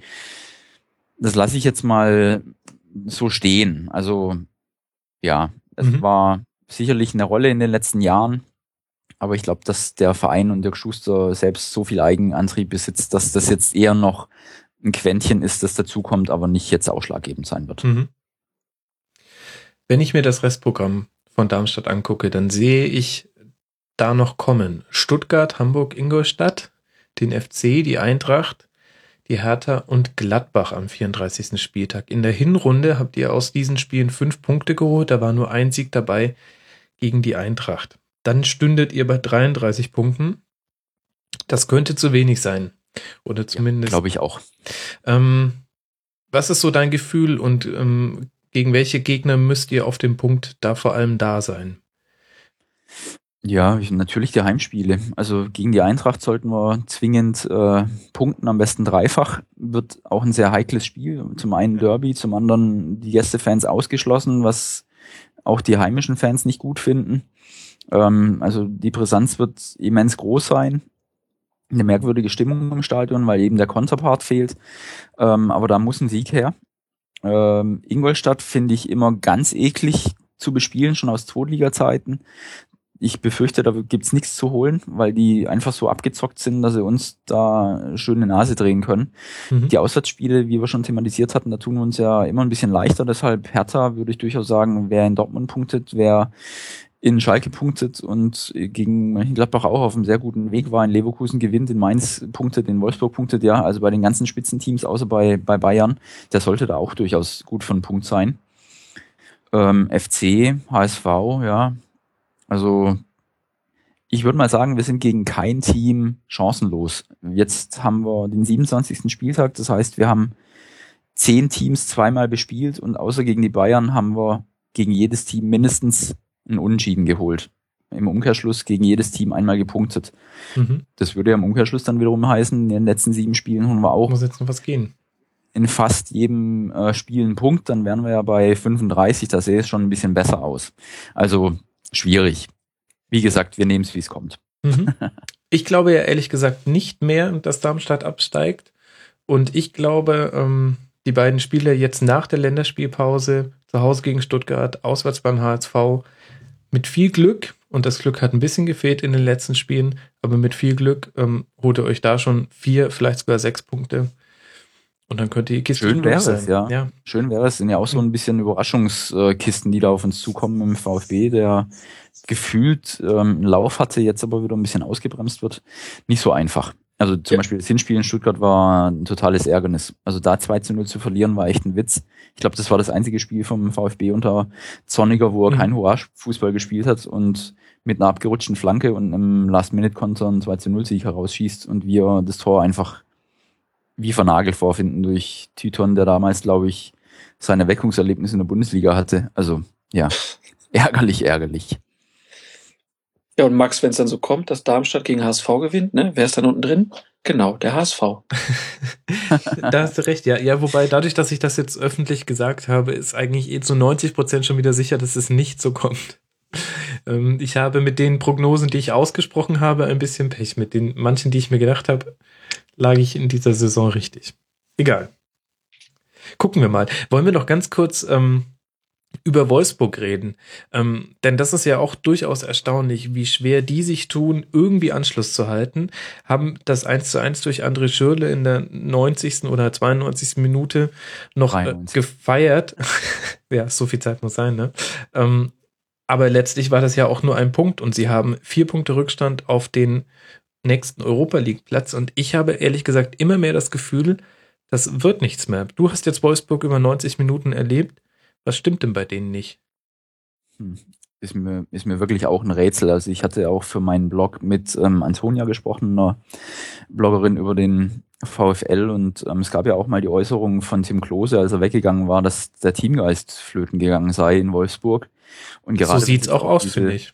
Genau, jetzt wo es auch diese Stories mit Bentner gibt und Max Kruse, der ein bisschen unfreiwillig ähm, sich zur Lachnummer gemacht hat, das wirkt natürlich von außen auch auf den Verein ein, wenn es Themen gibt, die mit Fußball gar nichts zu tun haben, aber immer ähm, am Köcheln gehalten werden. Und, und der Verein oder das Team scheint mehr mit sich als mit dem Gegner beschäftigt zu sein. Auch wenn sie gestern gezeigt haben, nach meinem Dafürhalten, wenn sie mal in ein schnelles, direktes Passspiel kommen, vor allem auch über die Außen, dann sind die schon zu beachten. Ja, ich meine, das ist ja keine Laufkundschaft, die die da auf dem Spielfeld stehen hatten, selbst wenn auf der Ersatzbank nicht mehr so viel nachkommen konnte durch die verletzten Misere. Aber die haben natürlich ein Potenzial, aber sie bringen es nicht auf den Rasen. Das ist mir auch aufgefallen. Merkwürdig fand ich, dass er Vierinha runtergenommen hat. Den fand ich im Hinspiel schon auffällig. Der hat gestern auch, als er nach der Verletzung von Caligiuri ein bisschen offensiver agierte, für mich durchaus Potenzial, Gefahrenmomente heraufzubeschwören. Ähm, fand ich deshalb überraschend, aber auch erleichternd, dass er ihn rausgenommen hat. Aber dass, dieses Mannschaft, dass diese Mannschaft so auftritt, wie sie derzeit auftritt, ist mir ein, ein absolutes Rätsel, kann ich aber auch nur auf ähm, irgendwie den, den fehlenden Teamgeist zurückführen, dass da einfach keine Mannschaft sich richtig findet, dass da die Leute zu viel mit sich selber beschäftigt sind, im Kopf schon auch überlegen, warum es denn nicht läuft und dann läuft es halt auf dem Platz erst recht nicht. Ja, so richtig lief es eigentlich nur, sorry, Klaas, auswärts, auswärts in Hannover. 4 zu 0. Das ja. ist, wenn ich mir so die letzten Spiele angucke von, äh, von Wolfsburg, eines der wenigen, dass man siegreich gestalten konnte. Aber auch da, selbst in Hannover, ne, wo er hinterher alle gesagt haben, wie toll Wolfsburg doch Fußball gespielt haben soll, mhm. da hatte Schürle einen absoluten Sahnetag, ne? Aber mhm. das war vom Spielerischen her, haben die 96 jetzt trotzdem nicht über 90 Minuten jetzt einfach dahergespielt. Ne? Also das, äh, du hast halt da auch gesehen, dass da im Moment eine Mannschaft spielt, die zwar sehr teuer war auf fast allen Positionen, die aber sehr weit hinter dem hinterherhängt, was sie letzte Saison gespielt haben. Da ist mhm. so wenig von übrig geblieben. Und wenn man sich das halt wirklich mal anguckt, wie viel Kohle in diesen Verein gesteckt wird, ähm, dann können die Wolfsburger nur froh sein, dass sich für sie keiner interessiert. Also wenn das, was die machen, auf Schalke passieren würde, ähm, dann wäre der Hacking schon dreimal geflogen. Klar haben die diese Erfolge in der Champions League, aber aus meiner Sicht ähm, übertüncht das das Ganze jetzt auch ein bisschen aus meiner Sicht, weil das, was da in der Liga gespielt wird, das ist schon teilweise wirklich schlecht. Schlechter Fußball auch. Das bei solchen Leuten, ne? Das ist schon klar, die haben dann halt immer mal wieder, dann hat ein Draxler mal wieder einen guten Tag oder ein Kruse oder so, aber dass man jetzt wirklich mal über drei, vier Spiele das Gefühl hat, so Wolfsburg spielt jetzt mal aus einem Guss wieder Fußball, habe ich die ganze Saison nicht gesehen. Mhm. Und dann, dann haben die zum Beispiel so ein Bruno Henrique, ne, den kaufen die aus Brasilien für vier Millionen Euro. Der spielt überhaupt nicht, aber es interessiert halt auch gar keinen, weil es ist ja Wolfsburg. Vier Millionen ist ja nichts. Bei jedem anderen Verein, Spieler für vier Millionen Euro, ähm, da, da würden sich halt alle auch mal drauf stürzen und mal fragen, was ist da eigentlich los. Aber ja, die spielen halt wirklich so ein bisschen unter einer Käseglocke und ich bin sehr gespannt, was da nach dieser Saison passiert. Also ich glaube nicht, dass sie gegen Real weiterkommen und spätestens danach wird man dann halt auch mal gucken, ähm, glaube ich, in Wolfsburg, was ist da eigentlich schiefgelaufen in dieser Saison. Mhm. Und Teamgeist ist halt nichts, was äh, so einfach zu kitten ist. Es ist halt nicht eine Position, die du mit viel Geld nachkaufen kannst, sondern das ist eine Sache, da spielen viele Faktoren mit rein. Sie haben es auf jeden Fall selber in der Hand. Die nächsten beiden Spiele gegen Leverkusen und Mainz, das sind die Teams, die vor ihnen stehen, nämlich auf Platz 7 und Platz 6. Da könnte etwas gehen, wenn man denn gewönne. Ich kann mir aber kaum vorstellen, dass aus diesem Konjunktiv äh, dann doch der Indikativ wird. War das, ist das der Indikativ? Ja. Puh, das wäre jetzt. Du alter Lateiner, nicht schlecht. Ja, ja, waren, ja, mein Güte, ich habe Germanistik studiert. Wenn das jetzt doch falsch ist, dann, ach mein Gott, ach egal. Ich habe schon so viele Dinge im Rasenfunk gesagt. Das versendet sich. Nur deswegen mache ich so viele Folgen. ist der einzige Schön. Grund. Ist der einzige Grund. Ach, jetzt kann man so, ist Folge 60, oder? 59 plus 1 ist das. 60, 60, 60. genau.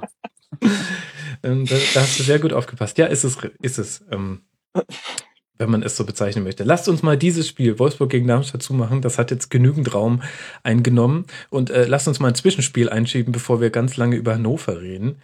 Bremen gegen Mainz. Auch interessant. Auch interessant für den Abstiegskampf. Bremen sammelt nur ein Pünktchen, es steht auch bei 28 Punkten. Äh, das erinnert an Darmstadt. Erstmal, bevor wir über das Spiel reden, so wie man beim HSV die Choreo erwähnen konnte, ähm, schönes Banner von den Werder-Fans, äh, Refugees Welcome in der Kurve. Finde ich sehr, ähm, also ich persönlich finde das gut. Ein schönes Statement in diesen Zeiten. Habe ich mich auch drüber gefreut. Mhm. Und auch ähm, in einer schönen Größe. Ich fände das schön, wenn das irgendwie Nachahmer finden würde. Also ich habe zum Beispiel heute ein riesiges Sektion Stadionverbote bei Dortmund gegen Augsburg gesehen im Dortmunder Block. Da habe ich mir gedacht, Mensch, da jetzt einfach in derselben Schriftgröße Refugees Welcome, das hätte eine ganz andere Wirkung. Aber gut, anderes Thema. Mein Gott, das, nein, das wird jetzt zu lange, wenn wir darüber auch noch reden. Lasst uns über Claudio Pizarro reden. 101 Tore für Werder, führend mit Marco Bode. Schon in der Halbzeit gab es das ähm, Jubiläums-Tor-Trikot. Äh, aber halt am Ende auch nur ein Pünktchen ist es vielleicht zu wenig, nur einen Claudio Pizarro zu haben, Klaas? Boah, ja, äh, ich meine, die hätten ja sogar noch einen Uja, der spielt ja im Moment gar nicht. Ähm, also ich glaube mal, also ich habe ehrlich gesagt nicht gedacht, dass Bremen gegen Mainz ähm, überhaupt punktet. Ähm, das hätte ich jetzt vor, weil die Mainzer mir in den letzten Wochen ziemlich gut gefallen haben. Ähm, ich glaube, wenn man das ganze Spiel sich anguckt, war das ein Unentschieden, wo beide Mannschaften auch gut mit leben konnten. So, also von den Chancen, die so ähm, ge gezeigt wurden, war das, glaube ich, relativ gleich auch alles. Ähm, ja, Pizarro ist natürlich überhaupt mega erstaunlich, was der für eine, für eine Rückrunde spielt. Ähm, ich ich glaube, wenn er jetzt noch eine Saison dranhängt bei Bremen und die in der ersten Liga ähm, bleiben, dann kriegt er sein eigenes 111 Gründe Pizarro zu lieben Buch.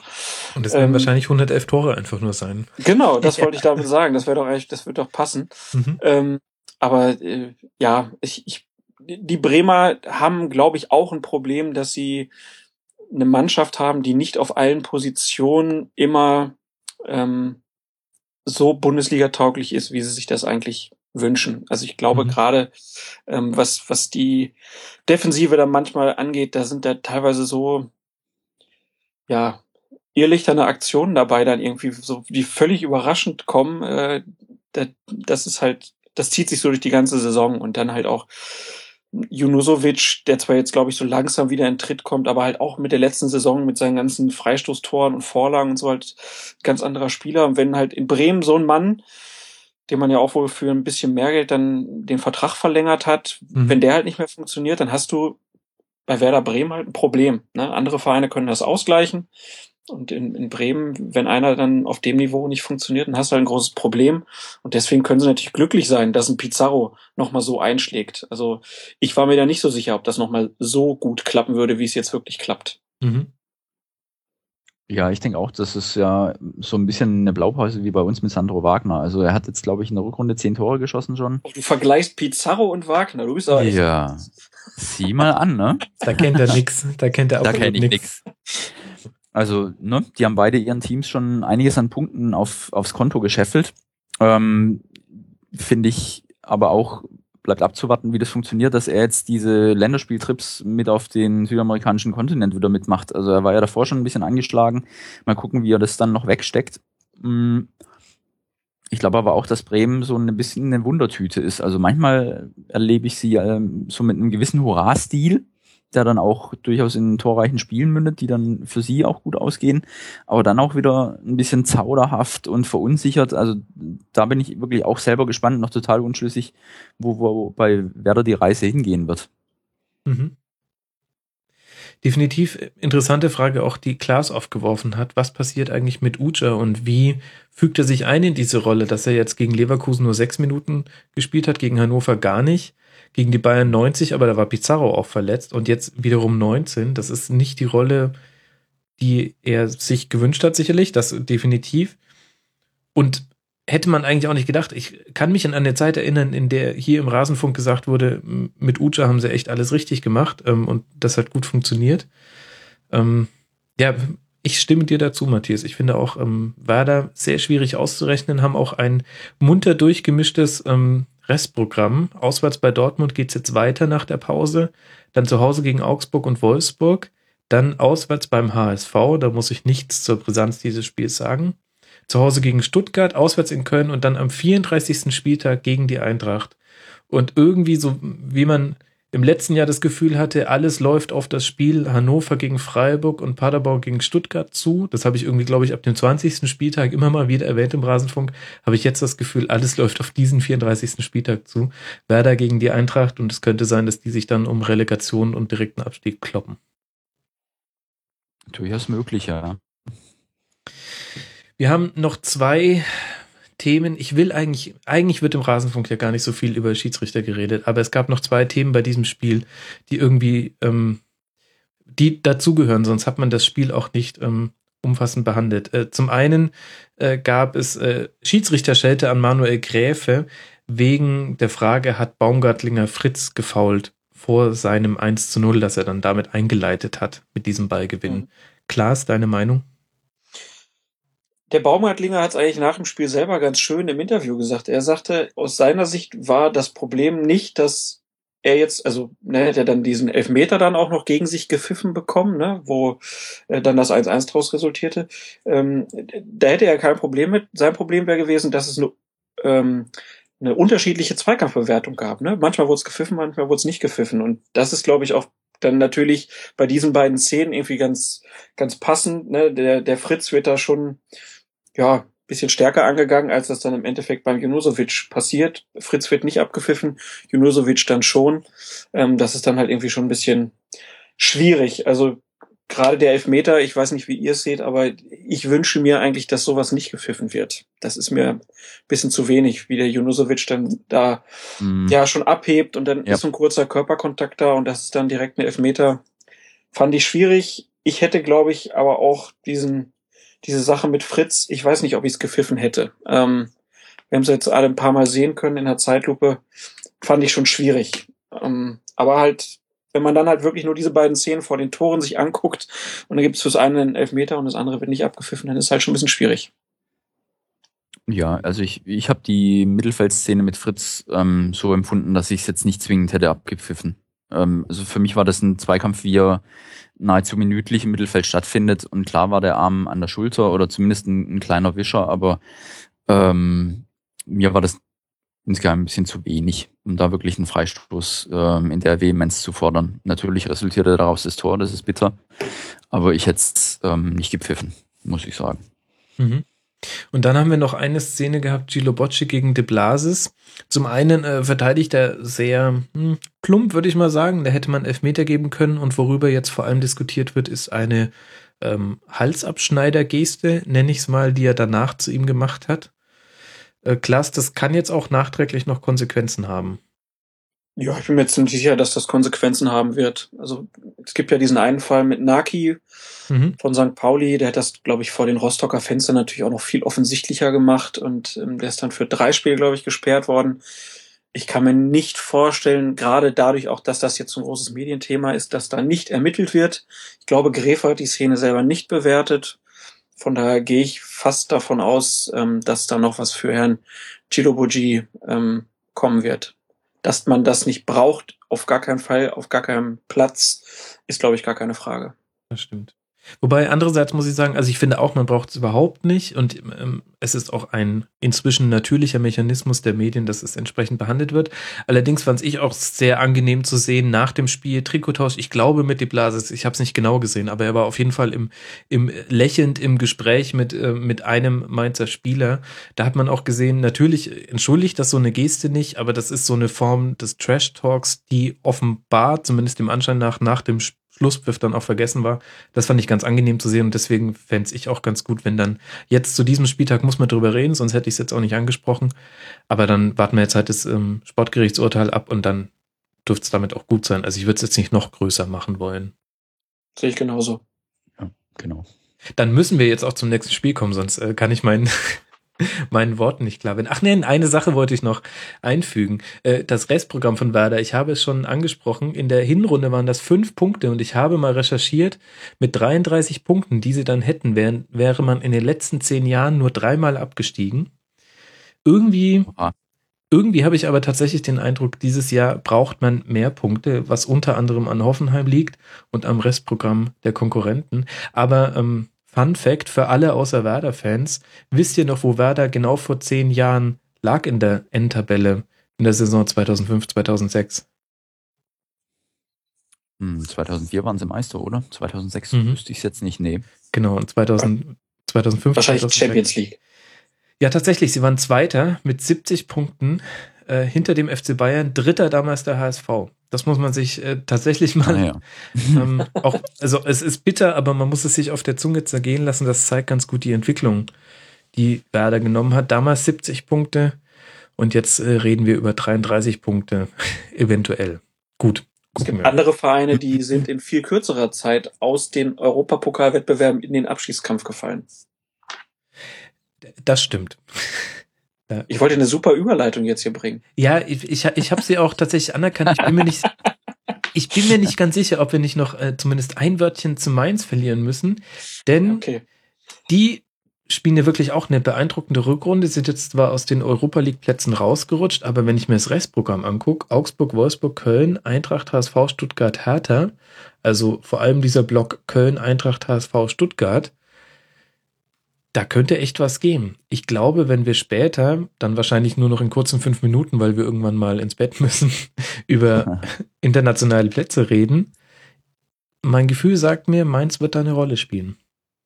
Ich würde es mir ja fast wünschen. Also ich finde so das Ganze, wie die Mainzer das angehen dieses Jahr, finde ich irgendwie gut. Bin großer Baumgartlinger Fan geworden. Ähm, finde die machen halt auch nicht so einfach, die spielen nicht einfach in Stiefel runter, sondern man hat das Gefühl, der Trainer denkt sich auch vor jedem Spiel so ein bisschen was aus, was da mal besser und mal schlechter klappt. Ähm, Mali ist natürlich auch ein großartiger Kicker da in der Mannschaft. Also wenn die Mainzer es dann überraschend unter die Top 6 schaffen würde, ich, ich hätte nichts dagegen. Halt auch so ein bisschen ein kleiner Gegenentwurf gegen so manchen anderen Verein.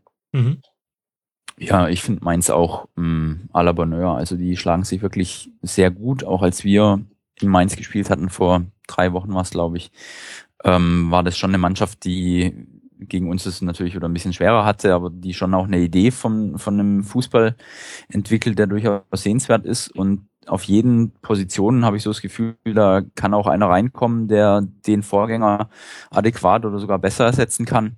Also das ist schon wirklich eine feine Geschichte, die sich da entwickelt und sehe ich durchaus auch als Anwärter für die internationalen Plätze, selbst wenn man natürlich sagen muss, das sind Teams, die sind schlagbar, die auf sie treffen, aber die können natürlich auch unten reinrutschen oder sind schon unten drin. Das heißt im Umkehrschluss auch, die sind natürlich unangenehm und zappeln sehr ums Überleben und damit ist es kein Selbstläufer. Ja gut, das ja sowieso nicht. Dafür ist es ja die Bundesliga die spannendste, beste und tollste Liga der Welt.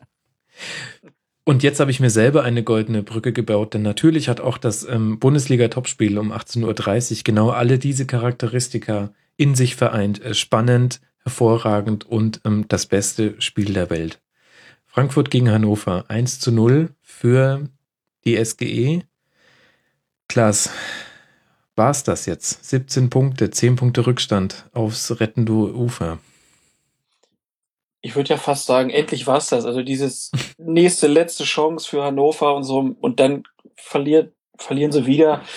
Irgendwie macht das ja auch keinen Spaß. Ähm, von daher, also ich, wer jetzt noch dran glaubt, dass 96 die Klasse hält, der sollte da Geld draufsetzen. Dann wird er bestimmt viel, viel Geld mit verdienen. Aber ähm, wenn sie es denn noch schaffen, und ich, ich glaube nicht dran. Also es ist einfach, auf so vielen Ebenen läuft da so viel falsch. Ähm, dass man sich auch kaum noch vorstellen kann, gegen wen 96 noch großartig gewinnt in dieser Bundesliga-Saison. Wollen wir diese Ebenen mal durchklappern? Vielleicht. Sehr gerne. hm, ich, ich, manchmal funktioniert Ironie akustisch nicht ganz gut. Ich war mir gerade nicht ganz sicher, ob das vielleicht gewesen sein könnte, Ironie. Ja, lass doch mal beim spielerischen Anfang, also in Anführungszeichen gesetzt oder ironisch, spielerisch. Mhm ähm, jetzt an, am Beispiel des Spiels gegen Frankfurt. Es ist ja nicht alles schlecht. Und dennoch kommt, ist aber, sind aber die Ergebnisse so, dass jetzt schon ständig irgendwelche Tasmania-Berlin-Vergleiche herangezogen werden. Was sind denn dafür die Gründe, Klaas? Ja, also der Hauptgrund für den Vergleich mit Tasmania Berlin ist, glaube ich, dass man die 20. Niederlage jetzt schon kassiert hat. Das muss man sich auch mal reinziehen, ne? Nach 27 mhm. Spielen, 20 Mal verloren, das ist schon echt viel. Ähm, und wenn man jetzt das Frankfurt-Spiel nimmt, dann fand ich ja schon die Aufstellung irgendwie, ja, fragwürdig. Also äh, Schaf hat ja ein paar Leute zu Hause gelassen, unter anderem halt auch ähm, Sané und Schmiedebach. Das heißt, es gab eine neue Doppelsechs bei 96 mit Gülselam und Yamaguchi. Und als ich das gesehen habe, war mir eigentlich schon klar, dass das ähm, nichts großartig werden würde. Was ähm, war denn da mit den Spielern, die zu Hause gelassen wurden? Das war eine Disziplinarmaßnahme, oder? Ja, ich hab's, äh, den, den hundertprozentig genauen Grund habe ich jetzt gar nicht im Kopf oder wurde da gar nicht veröffentlicht. Es hat mich, glaube ich, auch gar nicht mehr so interessiert. Ähm, okay. Ich habe nur gelesen, dass, dass sie, dass sie halt nicht mitkommen und ja, dann mhm. hast du es ja auch fast abgeschenkt, wenn du da so Sané gehört ja noch wirklich zu den wenigen Spielern, die Bundesliga-Potenzial angedeutet haben in dieser Saison. Ähm, und dann hast du halt gesehen, dass Frankfurt ja ein bisschen ja, früher und auch besser gepresst hat in, dem, in ihrem 4-3-3 als 96. Und schon das bisschen hat ja gereicht, um den Spielaufbau bei 96 eigentlich schon ähm, zu unterbinden. Also ich hatte bei, bei 96 habe ich das Gefühl, da fehlt auf der einen Seite das Personal, da können wir ja vielleicht gleich nochmal drüber sprechen, aber es fehlen halt auch vor allen Dingen so die, die Mechanismen. Also ich habe das Gefühl, dass diese Mannschaft überhaupt nicht weiß, was sie wann in der Abwehr und im Angriff zu machen hat, damit das passiert, was man will. Man will sich Torchancen erarbeiten und Tore verhindern. Also es sieht aus meiner Sicht ist da so wenig ähm, eingespielt in dieser Truppe. Ähm, das ist halt halt kein Bundesliga-Format. Da, da fehlt es halt an allen Ecken und Enden. Mhm. Da kommen wir ja eigentlich auch zur Ebene Trainer schon, oder? Also mit Fronzek und Schaf nicht die hellsten Ja. Sterne am Trainerfirmament, zumindest äh, im Jahr Muss man sich, ne, 2016. ich habe das gestern fiel mir das so auf, ne? Du, du schmeißt Fronzek raus und danach mit dem Trainer läuft's noch schlechter. Hm. Das ist, das sagt eigentlich schon alles über diese Saison aus. Aber Schaf hat jetzt mehr Bundesligaspiele als Udo Lattek. ja, toll. Ähm, Platz vier, glaube ich, in der, in Ja, der genau. ewigen Trainerrangliste. Das Wer ist ist auf natürlich Platz drei? Otto Rehagel. Erich Ribbeck. Ah ja, Erich Ribbeck, Das fand stimmt. ich super. Naja. Ja, also ich meine, 96 hat jetzt aus den letzten zehn Spielen einen Sieg geholt, das war der in Stuttgart. Ähm, dann verlierst du halt gegen Frankfurt, gegen Bremen, Darmstadt und Augsburg. Ähm, ich, klar muss man da auch den Trainer hinterfragen. Wenn man halt einfach mal vergleicht, was zum Beispiel Nagelsmann alleine vor der Presse sagt und was ein Schaf vor der Presse sagt und wie Mhm. die ihre Mannschaften einstellen, dann ist das aus meiner Sicht halt ein himmelweiter Unterschied. Also bei Schaf, der erzählt und schwadroniert so, immer ganz nett und ist ja auch ein sympathischer Mensch, so, ne, aber man hat nie das Gefühl, dass er jetzt eine, eine Linie hat, wo man sagt, so, das ist seine Idee und selbst wenn es jetzt im ersten Spiel nicht klappt, dann könnte es im zweiten Spiel klappen. Das ist einfach so wenig, ähm, auch so wenig, ja, so wenig Torchancen, die da erarbeitet werden, ähm, dass, dass man halt auch so überhaupt keine Spiele gewinnen kann. Also die wissen halt auch meiner Sicht noch nicht mal, wie man, wenn sie in der Defensive sind, wie man anlaufen will. Also wer wen angreift. Das ist so unterschiedlich von Angriff zu Angriff. Ähm, das, das erschließt sich mir schon nicht. Mhm. Womit wir bei der Ebene. nachfragen Ja, wollte. ja. Ähm, Korkut war für mich ja ein Trainer, der durchaus dafür steht, was du gerade vermisst. Also der einen Plan hat, der auch versucht, einen Spielstil durchzudrücken. Ähm, war das vielleicht auch ein bisschen, jetzt nicht nur, aber auch ein bisschen Pech, dass er letztes Jahr so eine Ergebniskrise hatte, daraufhin der Verein äh, in der Pflicht war, irgendwas zu tun. Und mit Fronzek wurde dann noch das rettende Ufer erreicht. Aber ähm, mit Korkut war ja durchaus eine Idee da, die dann aber leider nicht die Ergebnisse geliefert hat in der letztjährigen Rückrunde. Ja, also ich, ich bin jetzt halt auch keiner, der jetzt am Trainingsplatz steht und sagen kann, was Korkut da dann so gemacht hat. Ähm, Aber auf dem Platz auch. Ich fand, da war ja. schon, ähm, fand ich auf jeden Fall eine Handschrift, die mir jetzt vielleicht bei ähm, den beiden letztgenannten Trainern, also sprich bei Fronzig und Schaf, so ein bisschen fehlt. Ja, das war schon mehr, würde ich jetzt auch zustimmen, aber es war halt auch schon ein sehr biederer Fußball irgendwie noch. Also da war jetzt auch nicht, dass man das Gefühl hatte, da hat jetzt einer draußen die großen Ideen und äh, hat jetzt so die Spieler nicht, äh, mit denen er es umsetzen kann. Ähm, Korkut war in der Außendarstellung auch jetzt nicht der Größte, das hat ihm in Hannover auch geschadet, hat auch in der Krise dann ähm, nicht so die richtigen Entscheidungen äh, getroffen. Man hat ja sehr lange an ihm festgehalten auch. Ich meine, Mhm. Fronzek kam ja auch erst am 28. Spieltag oder so.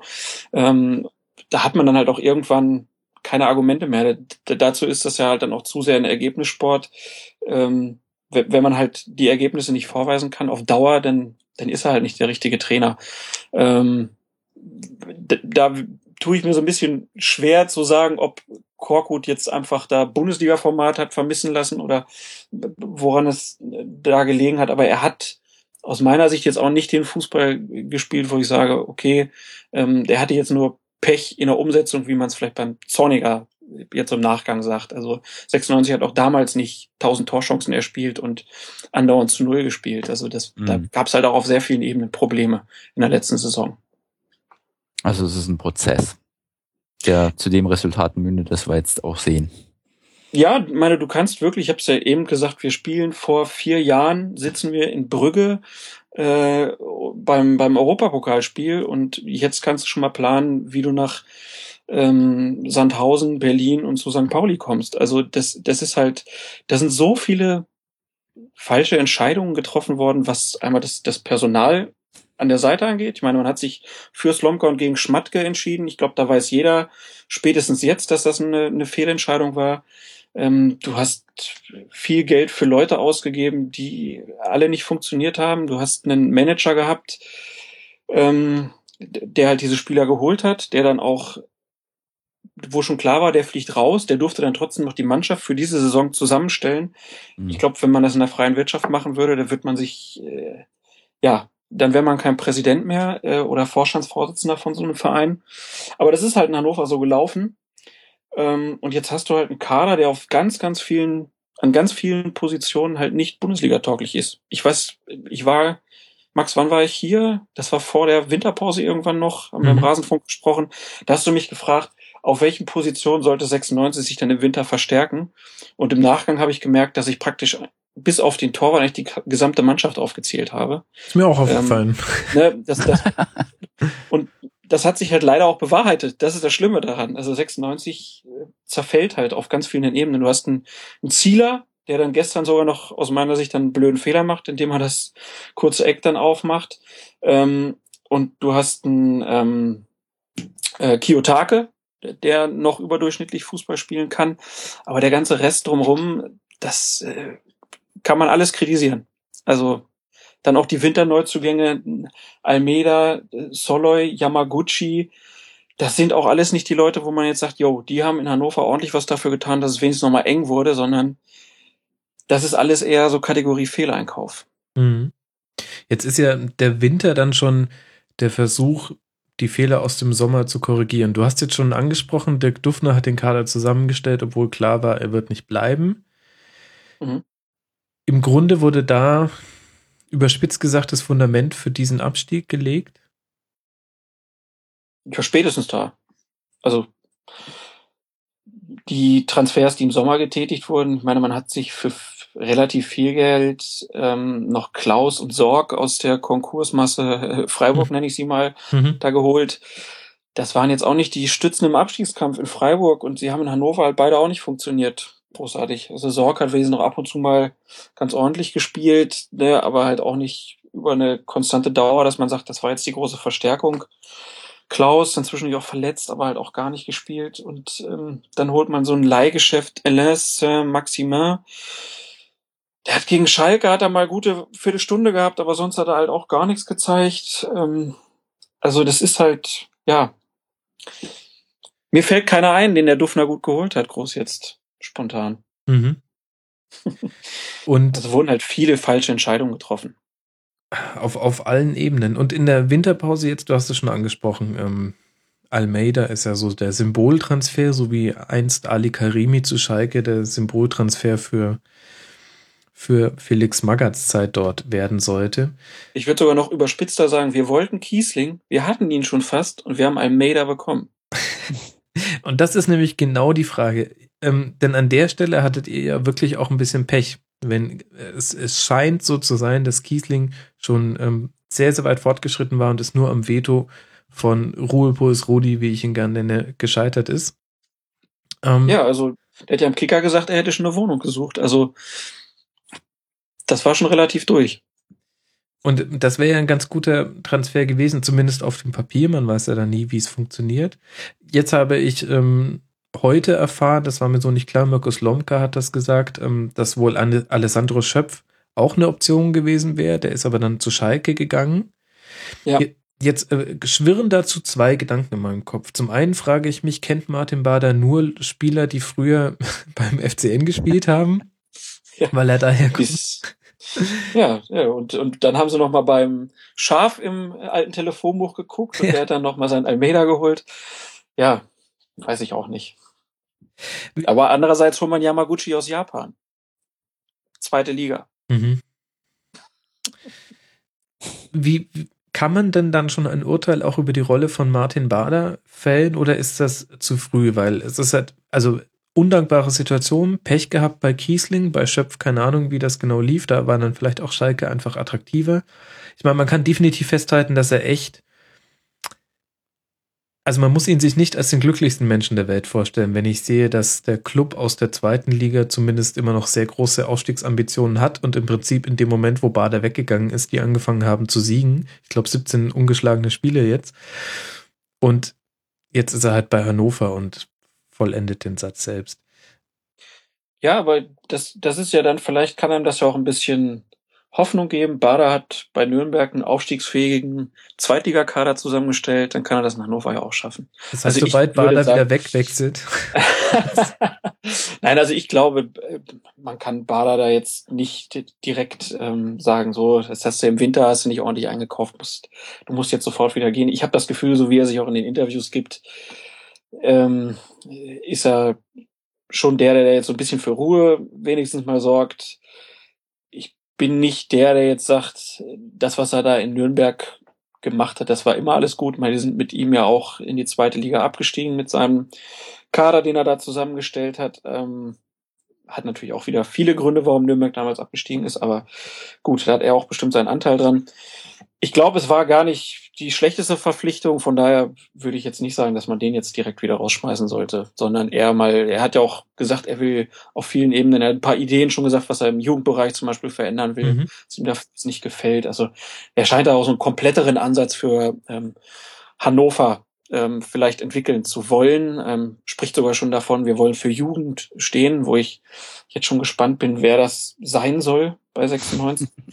ähm, weil aus der U23 und so sehe ich da jetzt nicht so viele Leute, die da in der zweiten Liga dafür sorgen, dass man direkt wieder oben mitspielt. Aber gut, das muss er machen.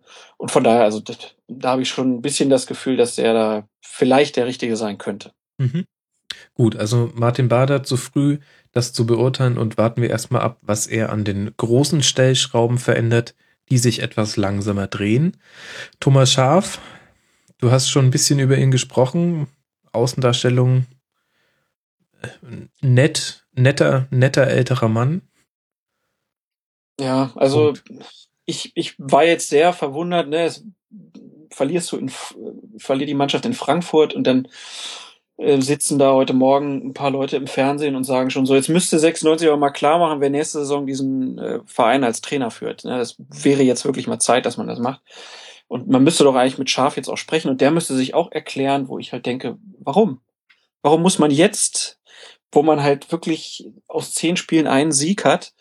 Ähm, warum muss man da jetzt sofort sagen, so, so läuft's ähm, ab der nächsten Saison? Und ich glaube, es wäre jetzt auch falsch zu sagen, an, bei diesem Zeitpunkt zu sagen, Herr Schaf, äh, Sie sind der Richtige oder der Falsche für die zweite Liga.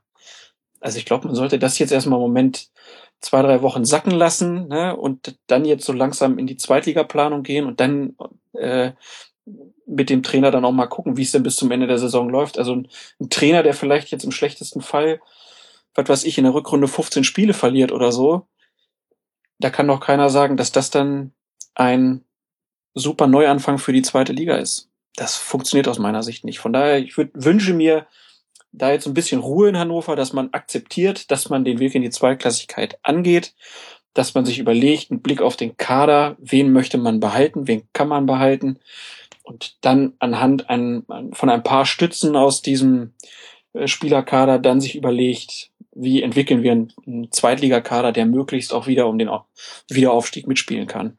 Mhm. Hört sich aber ehrlich gesagt nach einem frommen Wunsch an Ruhe bei Hannover 96. Ähm ja, das, das ist wohl so. Aber ich meine, ähm, Bader hat auch gesagt, 90 Prozent der Spieler haben Zweitliga-Verträge, ähm, also Almeida und Schmiedebach nicht. Es gibt Ausstiegsklauseln bei Zieler, Hoffmann und Kiyotake. Ich glaube, da kann man auch klar sagen, die fünf werden auf jeden Fall weg sein. Die Verträge von Sakai, Andreasen, Philippe, Gülselam und Schulz laufen aus, wobei Schulz gesagt hat, er würde auch mit in die zweite Liga gehen. Ich glaube, das wäre auch ganz wichtig, wenn, wenn so ein Mann ähm, in der zweiten Liga beim Wiederaufbau helfen würde. Alain Saint-Maximin Leihgeschäft endet auch. Und dann aktuell würden halt Marcelo und Erdinch noch zurückkommen, wobei Besiktas für Marcelo eine, eine ähm, Kaufoption hat. Und bei Erdinch kann ich mir nicht vorstellen, dass er in der zweiten Liga nochmal sein Glück bei 96 äh, versuchen würde. Also, ne, wenn, man, wenn ich das jetzt so aufzähle, man sieht, da wird auf jeden Fall ein riesiger Umbruch stattfinden. Mhm. Und äh, ich glaube, das ist auch ganz gut so.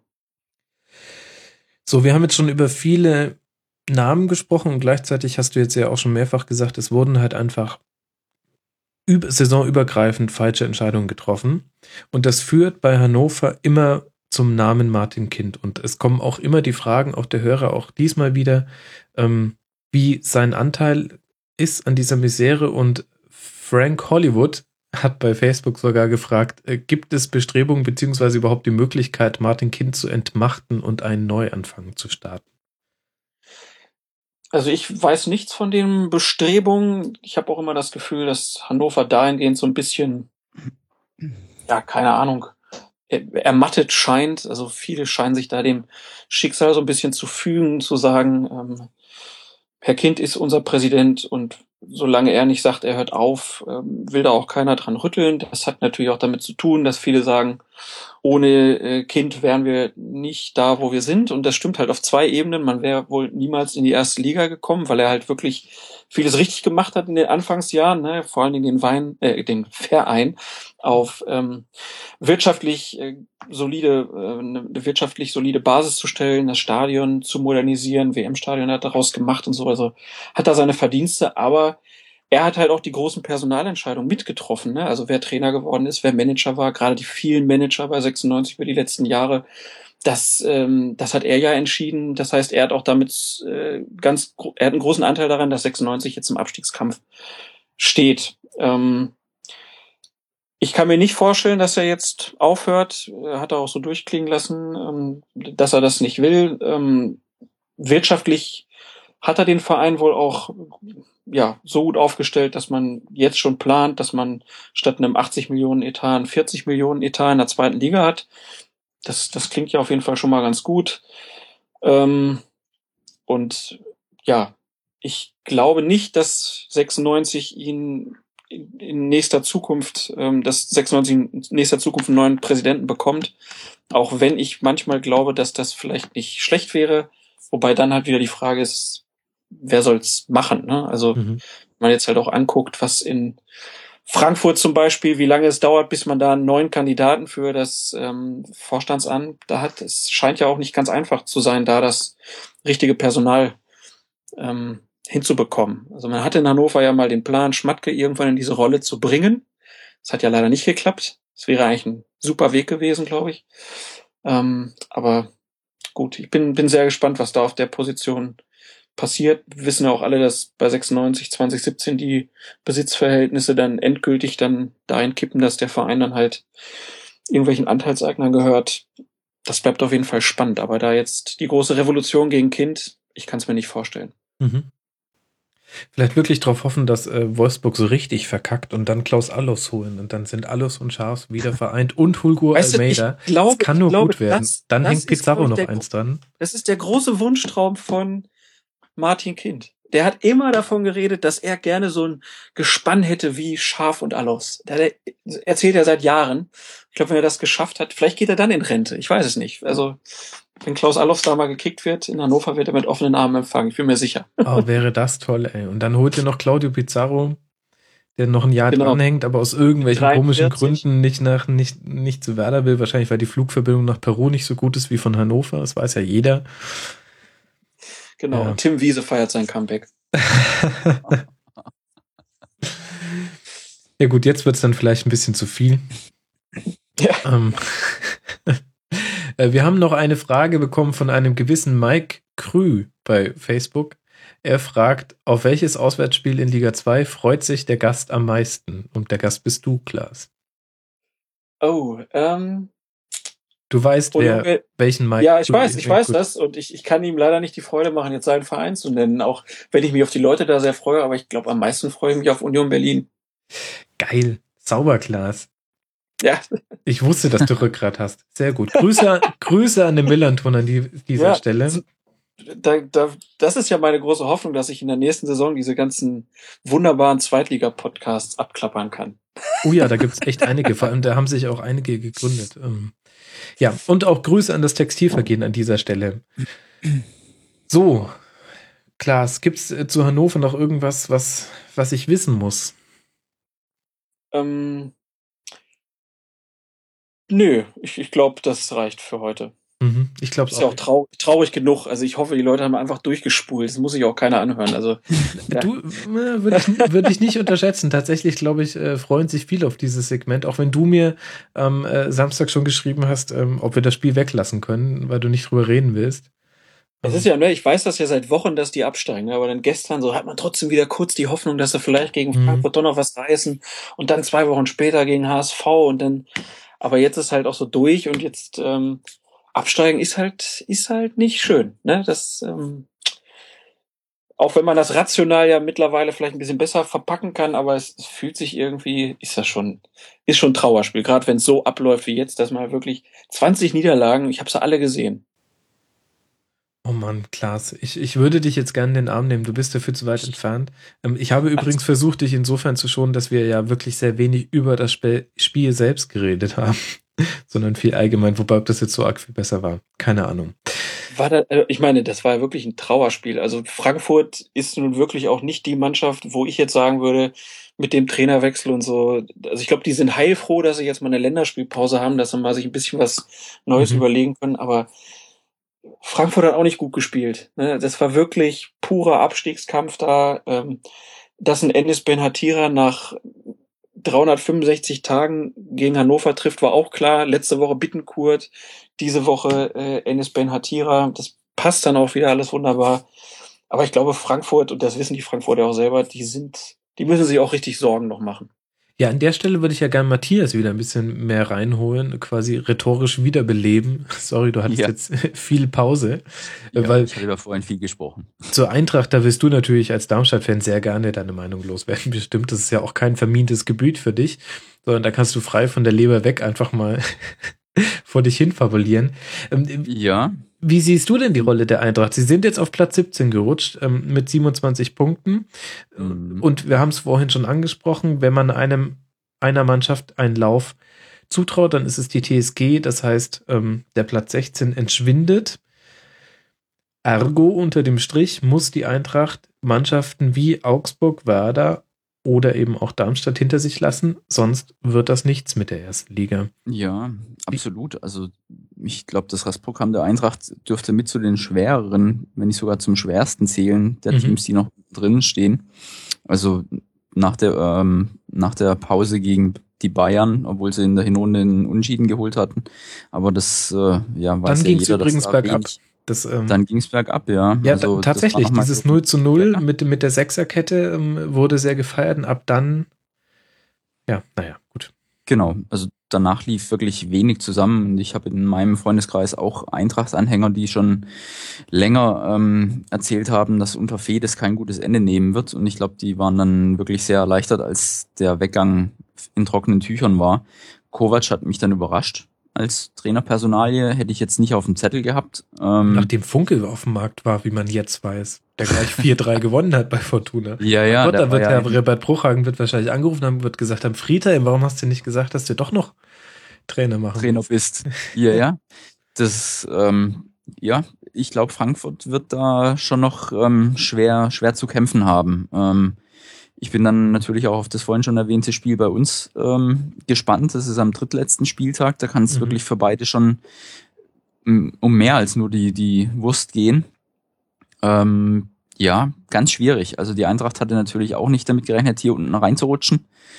Ähm, vor der Saison finde ich ganz gut sich verstärkt. Also Reinhardt war jetzt ein, ein Spieler, wo ich gedacht habe, okay, das kann, kann wirklich nochmal eine, eine Stabilisierung von, vom ähm, von der 6 und auch von Defensivverhalten hin zum Offensivverhalten bedeuten. Aber irgendwie ist er nicht so richtig angekommen. Und in der Winterpause haben sie jetzt auch nochmal nachgelegt. Also ich habe gerade bei den Ausführungen von Klaas zu Hannover mir auch nochmal so in Erinnerung gerufen werden, werden zur Eintracht gestoßen ist. Da hatten sie ja ein bisschen so eine Berliner Schiene mit äh, Benhatira und dem Regesel und auch noch Husti wieder zurückgeholt in die hiesigen Sphären. Also das, ähm, die, die versuchen schon alles. Man kann ihnen jetzt nicht irgendwie vorwerfen, hier die Hände in den Schoß zu legen und zuzusehen, wie es den Berg runtergeht. Aber sie finden sich natürlich auch in so einer Situation, die sie vor der Saison nicht sich hätten ausmalen wollen. Ergo, es ist eine Situation, die viel im Kopf jetzt bei ihnen ausmacht. Und ich habe das Spiel gestern auch nur in der Zusammenfassung gesehen. Ähm, ein paar Mal gab es 1 zu 1 Situationen gegen Ziele, aber ansonsten war das auch sehr zäh, aber ist ja klar. Also wer unten reinrutscht, der besticht selten durch Spielfreude. Und ich glaube, bei der Eintracht wird es darauf ankommen, ob die Mannschaft, die nie sich in diesen Sphären äh, wiederfinden hätte können oder wollen, mit der Situation gut umgehen kann. Sprich, funktionieren sie im Kopf, dann könnte es was werden. Wenn sie den, die Situation nicht erfassen und begreifen, dann wird es schwer. Weil Darmstadt zum Beispiel ist permanent in diesem Modus. Für die Eintracht ist es eben was Ungewohntes. Die haben viel zu verlieren. Und ja, ich glaube nicht, dass sie äh, ja, gedacht hätten, einmal in diese Situation wieder zu kommen. Aber also es, ist, gewinnen, es ist ja nicht nur der Kopf. Also das hast du ja auch gegen die Eintracht gesehen, es sind ja schon auch die Füße.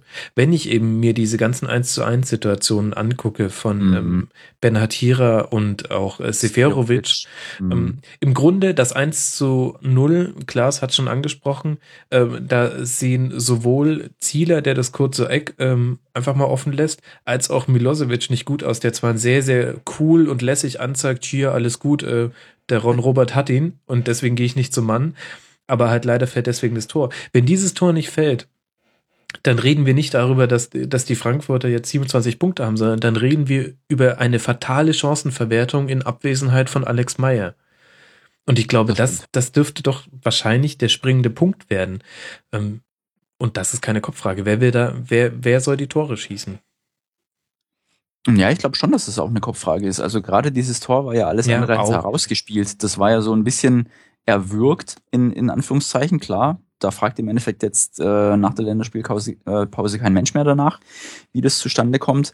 Aber ähm, also ich habe jetzt zum Beispiel unter der Woche, als ich in, in Köln war, auch äh, gehört, dass es da von Leuten, die Kontakte zu Frankfurt haben, absurderweise, also auch in den Verein hinein ähm, zu Spielern, dass die auch gesagt haben, da gibt es Spieler, die haben ähm, im Vertrag stehen eine Prämie für die Europa League. Ja, und jetzt finden sie sich auf Platz 17 wieder. Das bedeutet, das muss man erstmal begreifen und annehmen. Also von dem Modus, wir spielen mal in der ersten Tabellenhälfte mit, hinzu, hier geht es um die Existenz. Das will schon ähm, bewältigt werden. Also deshalb können die, die Köpfe ja auch die Füße lähmen. Und so ein Seferovic, dass der jetzt nicht mehr wirklich ein Bein auf den Boden kriegt, schwierig. Mhm. Aber ich will mich nicht beschweren. Also für uns ist natürlich umso besser, wenn, wenn andere mehr Probleme mit sich haben als mit den Gegnern. Ja. Klaas, du hast jetzt äh, die Eintracht 90 Minuten gesehen. Das waren jetzt 180 Kovac-Minuten, hat man jetzt gesehen. Welchen Eindruck hattest du denn jetzt von dem Gegner in diesem Spiel?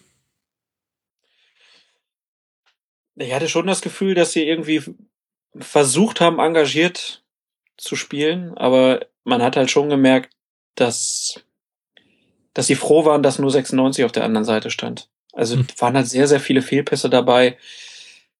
Ich war dann jetzt auch überrascht, dass zum Beispiel der Fabian nicht gespielt hat, sondern Seferovic. Ich weiß gar nicht, beim Fabian war irgendwas unter der Woche oder? Ich habe auch nichts mitbekommen und war ich ebenso auch nicht, ja. überrascht.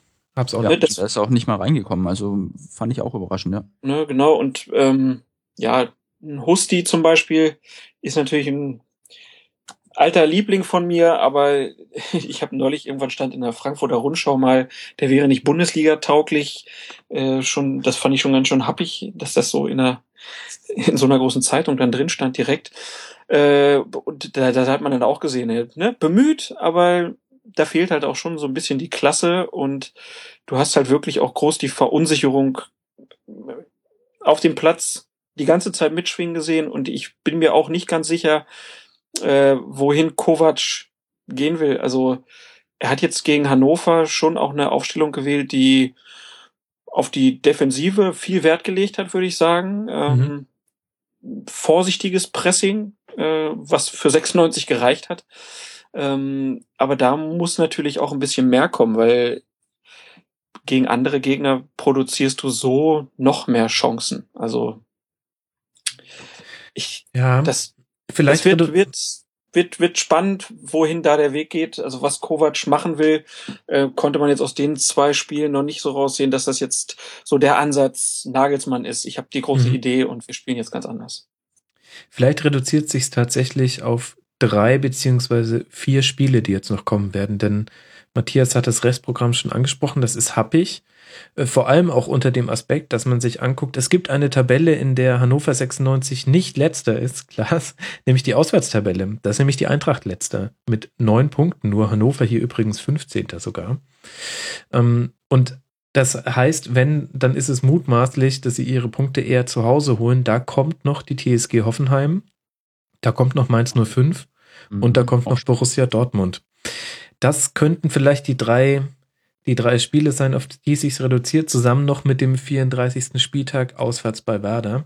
Vermutlich werde ich Lügen gestraft und sie werden jetzt dann äh, bei den Bayern, bei Leverkusen und bei Darmstadt äh, die nötigen Punkte holen. Aber also knackiges Restprogramm, wir haben es schon angesprochen und ähm, ich habe so ein bisschen den Eindruck, äh, die Eintracht hatte in diesem Jahr zusammen mit Hannover die meisten Do-or-Die-Spiele. Also, dass man so das Gefühl hatte, wenn jetzt nicht endlich mal was kommt, dann, dann könnte es das gewesen sein.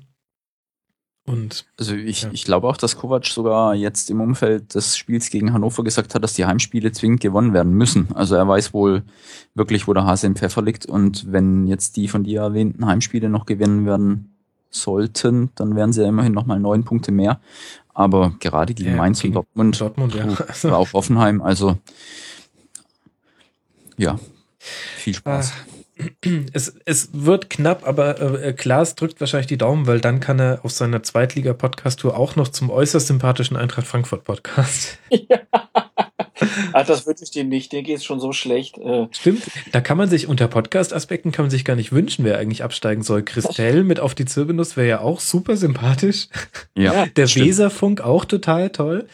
Ähm, am liebsten noch, komm, Hamburg haben auch so viele tolle Podcasts, die sollen bitte auch runter. Stuttgart gibt's jetzt auch einen neuen ähm, äh, Brustring-Talk. Ähm, ja, Mensch, also podcastmäßig ähm, kannst du nur gewinnen bei diesem Abstieg. aber wenn man sich halt mal anguckt, Platz 13 bis 17, nur ein Punkt auseinander und ich, ich sehe auch keinen Verein, der sich jetzt da schnell absetzen wird. Also das wird wahrscheinlich wirklich, wie du es vorhin ja schon gesagt hast, es wird wieder irgendein Endspiel am letzten Spieltag geben.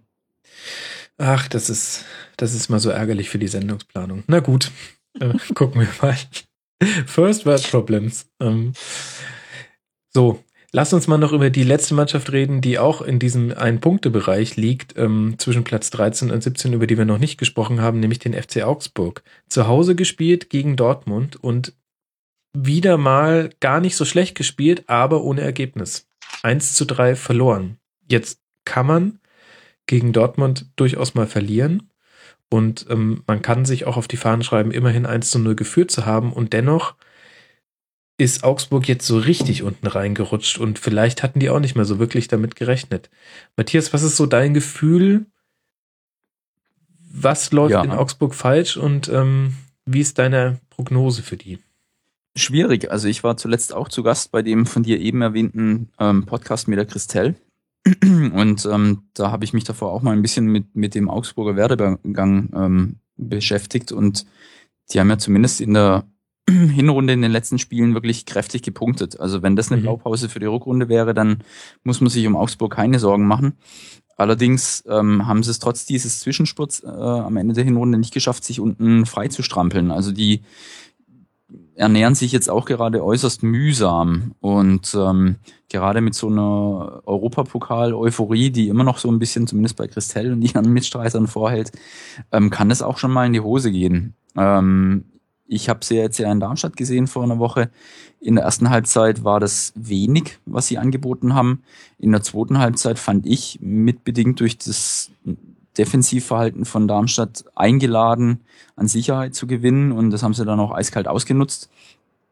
Ähm, ich kann mir keinen so rechten Reim drauf machen, warum es bei denen gerade nicht so gut läuft. Wenn ich mir heute die Aufstellung angucke, die war ja durchaus defensiv, aber alles, was ich so mitgekriegt habe, haben sie uns nach vorne verstanden, auch gut und giftig ähm, zu agieren. Mhm. Und wenn ich mir wiederum anschaue, wer auf der Ersatzbank saß, Altintop, Esswein, Werner Bobadilla, das sind ja durchaus Vollner, Leute, die schon gestandene Erstligaprofis sind und bei denen ist vielleicht so eine Formkrise gerade da, aber die sollten doch allesamt in der Lage sein, der Mannschaft weiterhelfen zu können.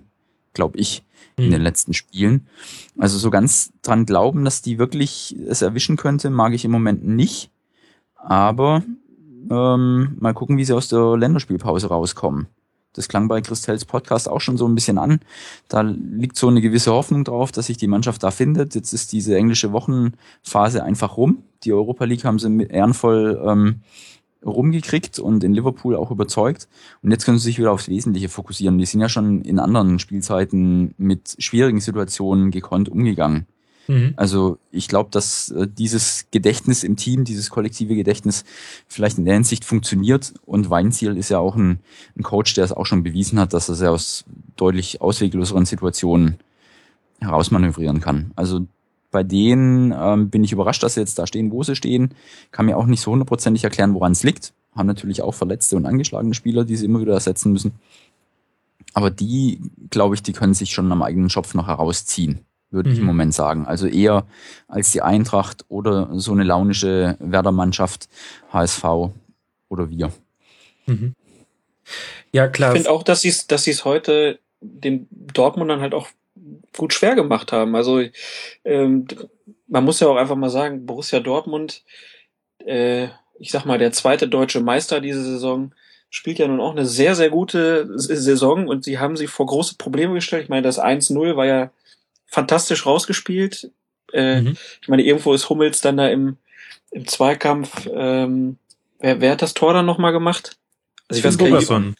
Genau, Kajubi, diese wunderschöne Flanke und äh, Hummels drehte sich mehrfach um und dann kam der Ball ja wirklich, also besser kann man ihn ja gar nicht spielen in dieser Situation. Und dann war das das, das 1-0 und sie haben sich auch danach ja nicht einfach hinten reingestellt, sondern haben ja weiter versucht, auch aktiv die Dortmunder zu bespielen. Ne? Also sie haben ja nicht einfach das Feld überlassen.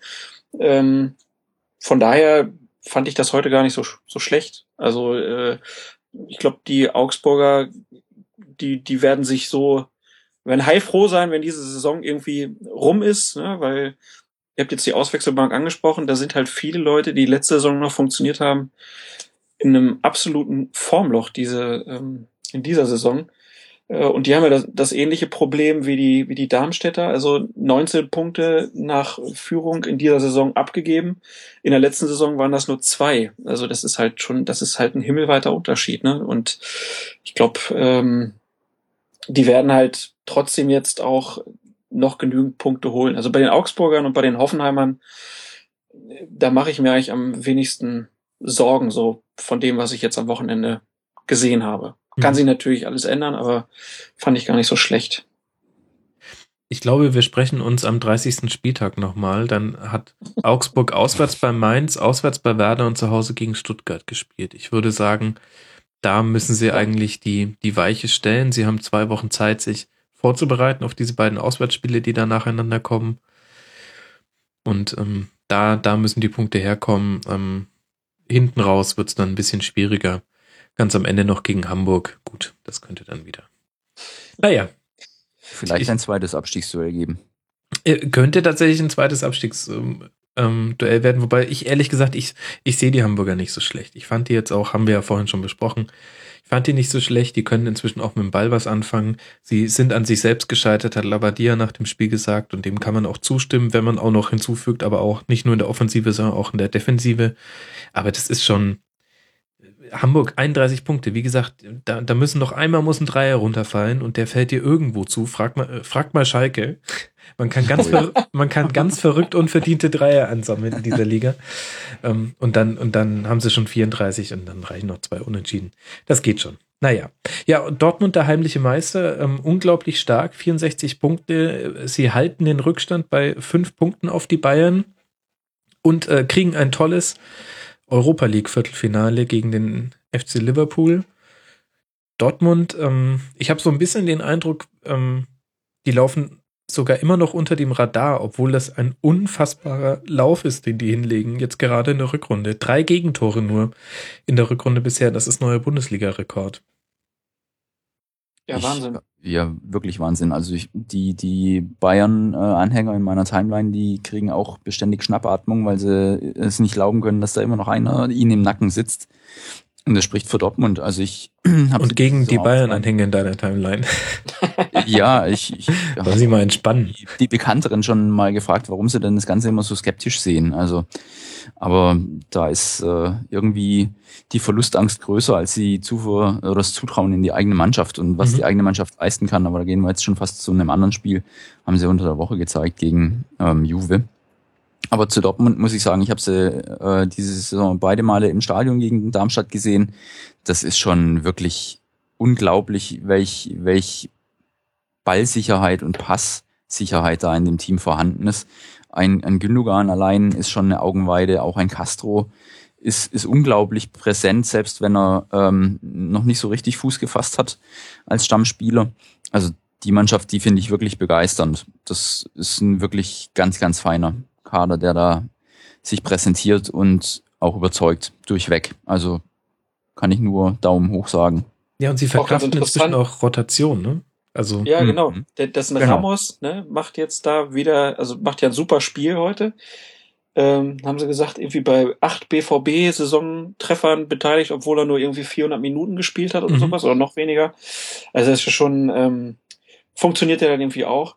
Und ähm, zu dem 2-1 für Dortmund, ähm, das war doch der lange Pass von Hummels auf Ramos, glaube ich, das 2-1, ne? Ja. Ja. Ne?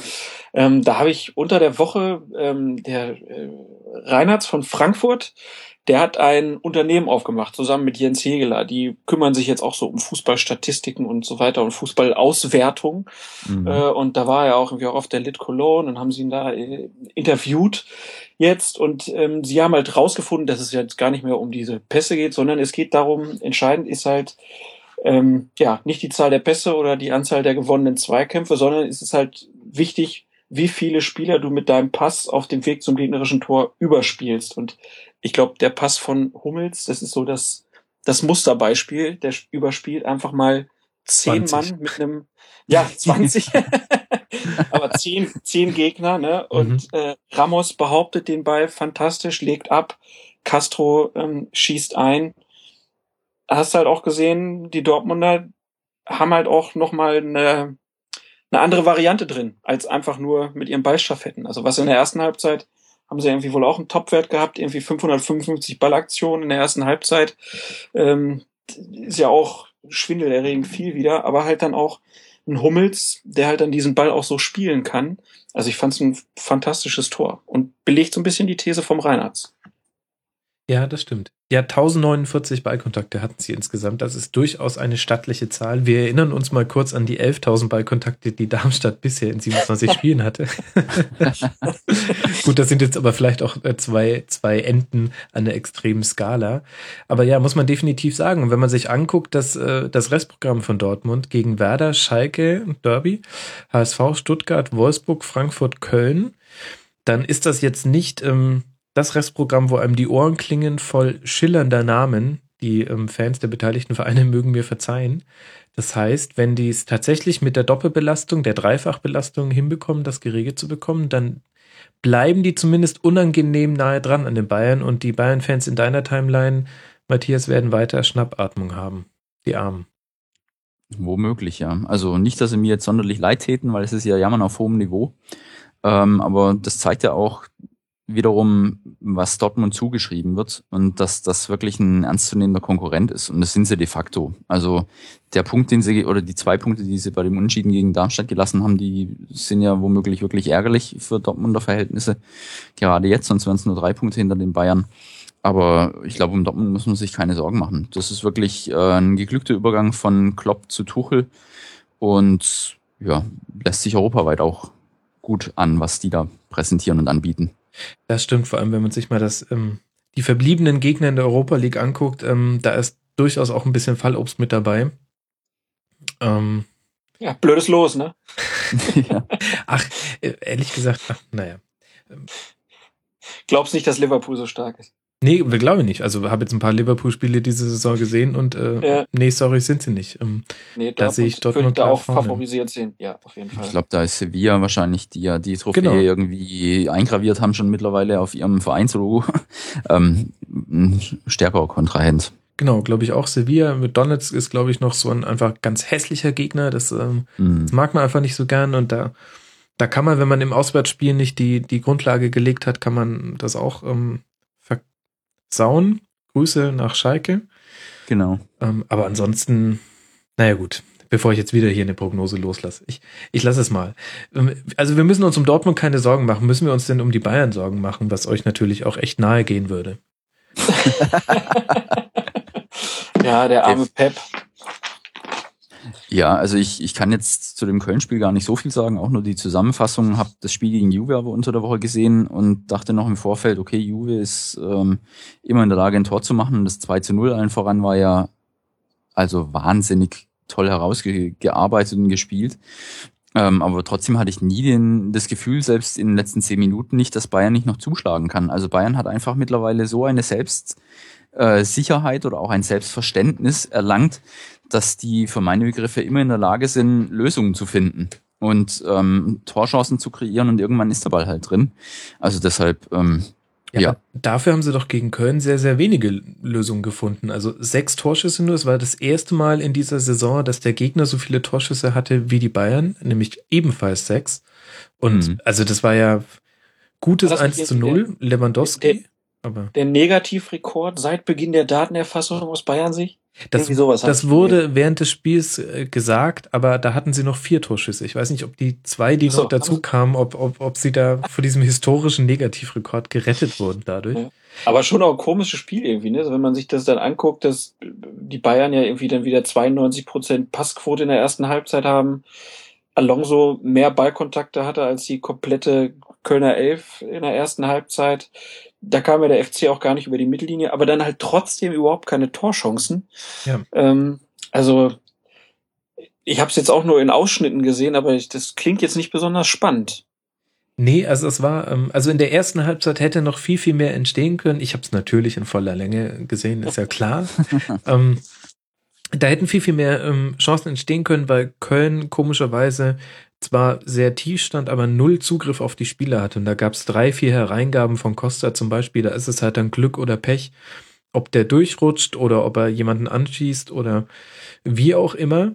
Ähm, aber das hatte sich in der zweiten Halbzeit hat sich das gedreht. Ähm, Köln hat dann auch deutlich, ist dann ungefähr zehn Meter nach vorne gerückt, so in der durchschnittlichen Spielposition fast aller Spieler. Sie haben früher draufgepresst, also nicht, nicht Juve-Style, aber ein bisschen FC-Style, würde ich jetzt mal sagen. Und dann hat der FC halt einfach knallhart ein Spielsystem gespielt, was man auch unter anderem aus Darmstadt kennt, nämlich sobald die Kugel erobert wurde, langer Ball nach vorne auf Modest und eben der Unterschied zu Darmstadt, der Ball sollte gleich zu Modest und Modest hat ihn auch wirklich oft gegen Kimmich gut behauptet, hat auch so ein bisschen seinen Größenvorteil da ausgespielt und dann sind da einige Chancen entstanden und es hätte sehr, sehr, sehr gut ein 1 zu 1 werden können. Ähm, allein mit der Chance in der 90. Minute für Bittenkur. Mhm. Also vom FC in der zweiten Halbzeit eine, eine gute Leistung und trotzdem hatte man eben aufgrund des vielen Ballbesitzes für die Bayern, dass man wieder 80 Prozent, glaube ich, ähm, immer auch den Eindruck, die scheitern so ein bisschen an sich selbst, beziehungsweise irgendwie wollen sie auch nicht. Ich glaube, die haben die ganze Zeit gewartet, dass der zweite reinfällt, aber wollten ihn halt irgendwie, also immer der, der den Ball hatte, dachte sich, kann jetzt mal einer von euch endlich mal ein Tor schießen. Ich habe jetzt keine Lust mehr, dass wir hier nur mit einem vorn liegen, aber es hat sich halt immer der gedacht, der den Ball hatte.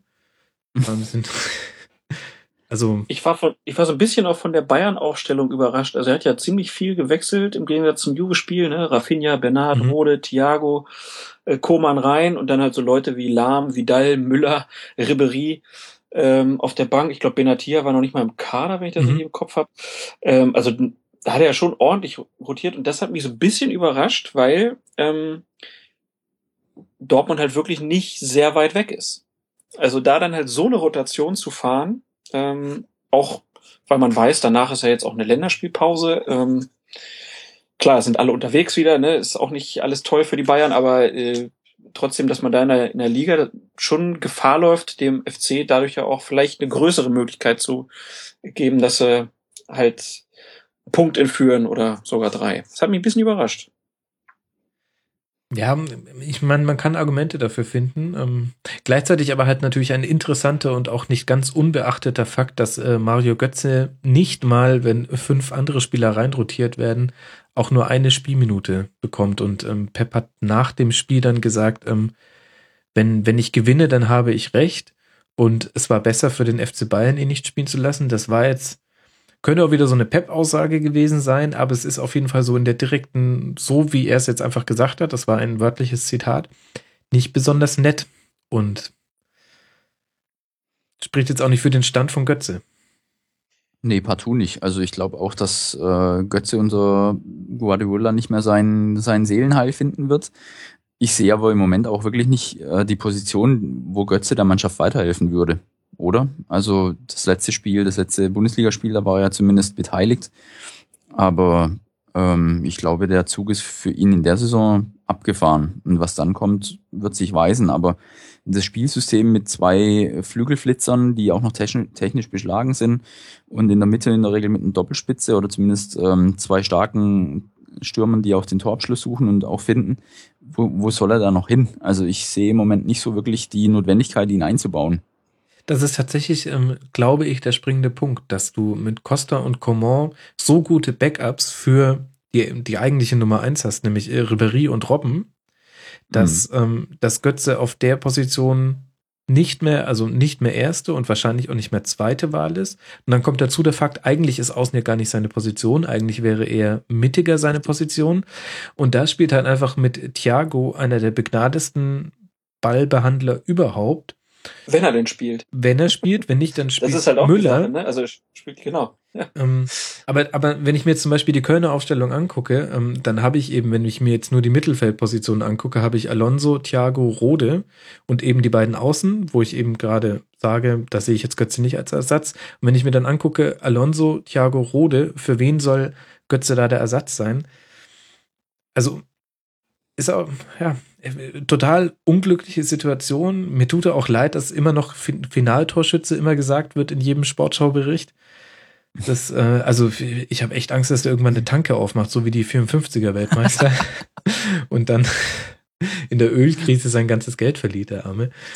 Naja, ist er, ist er immer noch sau jung, das darf man auch nicht vergessen. Also er hat noch ein paar Jahre da, die er spielen kann. Und meine, wenn, wenn er sich dann dafür entscheidet, dass er bei Bayern bleibt über den Sommer hinaus und Ancelotti dann kommt, der hat ja, glaube ich, wenn ich das richtig im Kopf habe, eher in einem 4-2-3-1 oder einem 4-3-3 gespielt. Da wird er ja wieder reinpassen.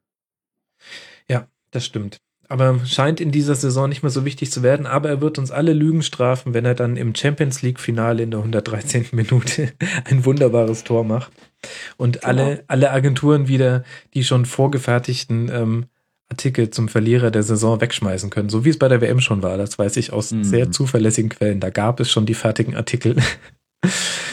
Da war er aber auch wirklich schlecht. Also ja, ja, natürlich. Also hat mich wirklich ähm, natürlich gefreut, dass Deutschland Weltmeister geworden ist, aber dass ausgerechnet er das Tor macht, ist eigentlich ein Treppenwitz, weil er war ja überhaupt kein, keine verlässliche Größe in der Mannschaft und stand für mich gefühlt auch neben sich. Aber da machen wir alte Kamellen auf. Und dann auch noch so ein wunderschönes Tor.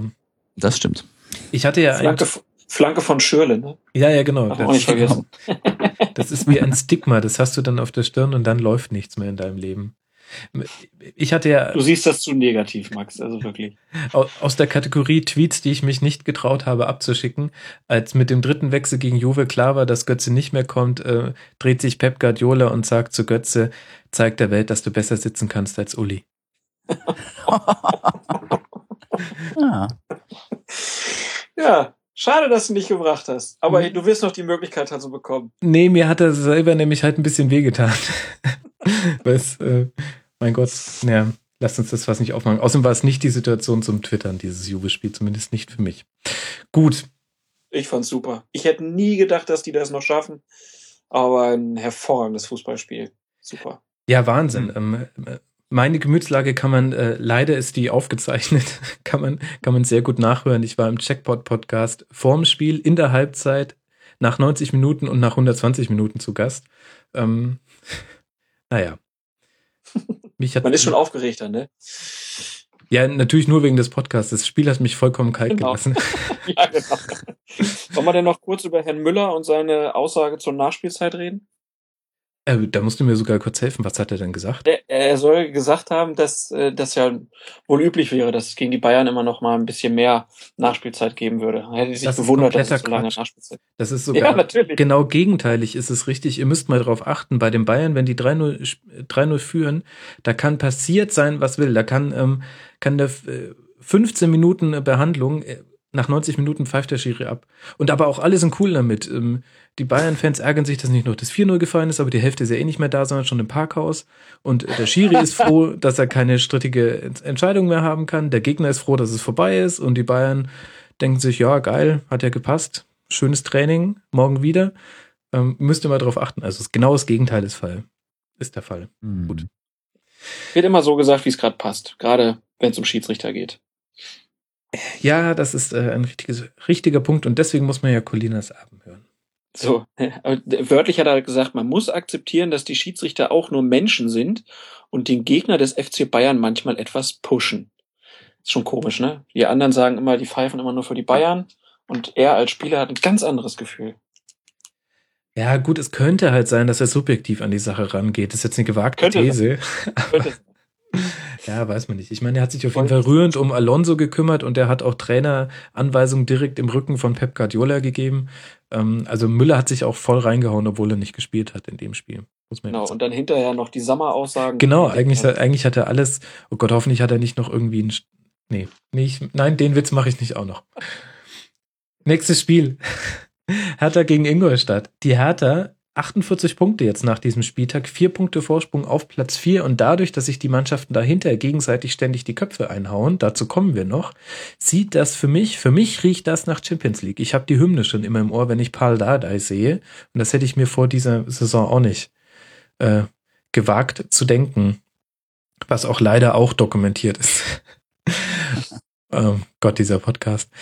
Matthias. Aber, glaube ich, nicht alleine. Ähm, ich meine mich noch zu erinnern, dass die Frankfurter Rundschau die Hertha auf den Abstiegsplatz gewettet hätte Echt? oder gesetzt hat. Oh, Bomben, zu Bomben. Beginn der Saison. Ja, sehr gut. Das habe ich nämlich auch gemacht. Ich habe die auf Platz 17 getippt. das ist ja, das heißt, ich bin wie die Frankfurter Rundschau. Oh, hm. Na gut. Ja, ähm, na, aber es ist ja schön, dass ich nicht ganz allein bin. Ähm, ich habe sie gelobt im Podcast und trotzdem auf 17 getippt, weil ich mich von der Werder-Euphorie von Stefan Rommel habe anstecken lassen, noch während der Aufzeichnung. Das war ein Riesenfehler. Das wird mir jetzt noch vollkommen zurecht um die Ohren gehauen. Ähm, lass mal auf das ähm, Spiel gucken. Ähm, auch hier wieder Aufregung um Schiedsrichter. Klaas, es ist wirklich so ein roter Faden, der sich durch diesen Spieltag und auch ein bisschen durch die Saison zieht. Die Ingolstädter haben sich wahnsinnig aufgeregt über ein Foul an Lescano vor dem 1 zu 0 von Haraguchi. Sind wir uns darin einig, dass man da schon Foul hätte pfeifen können?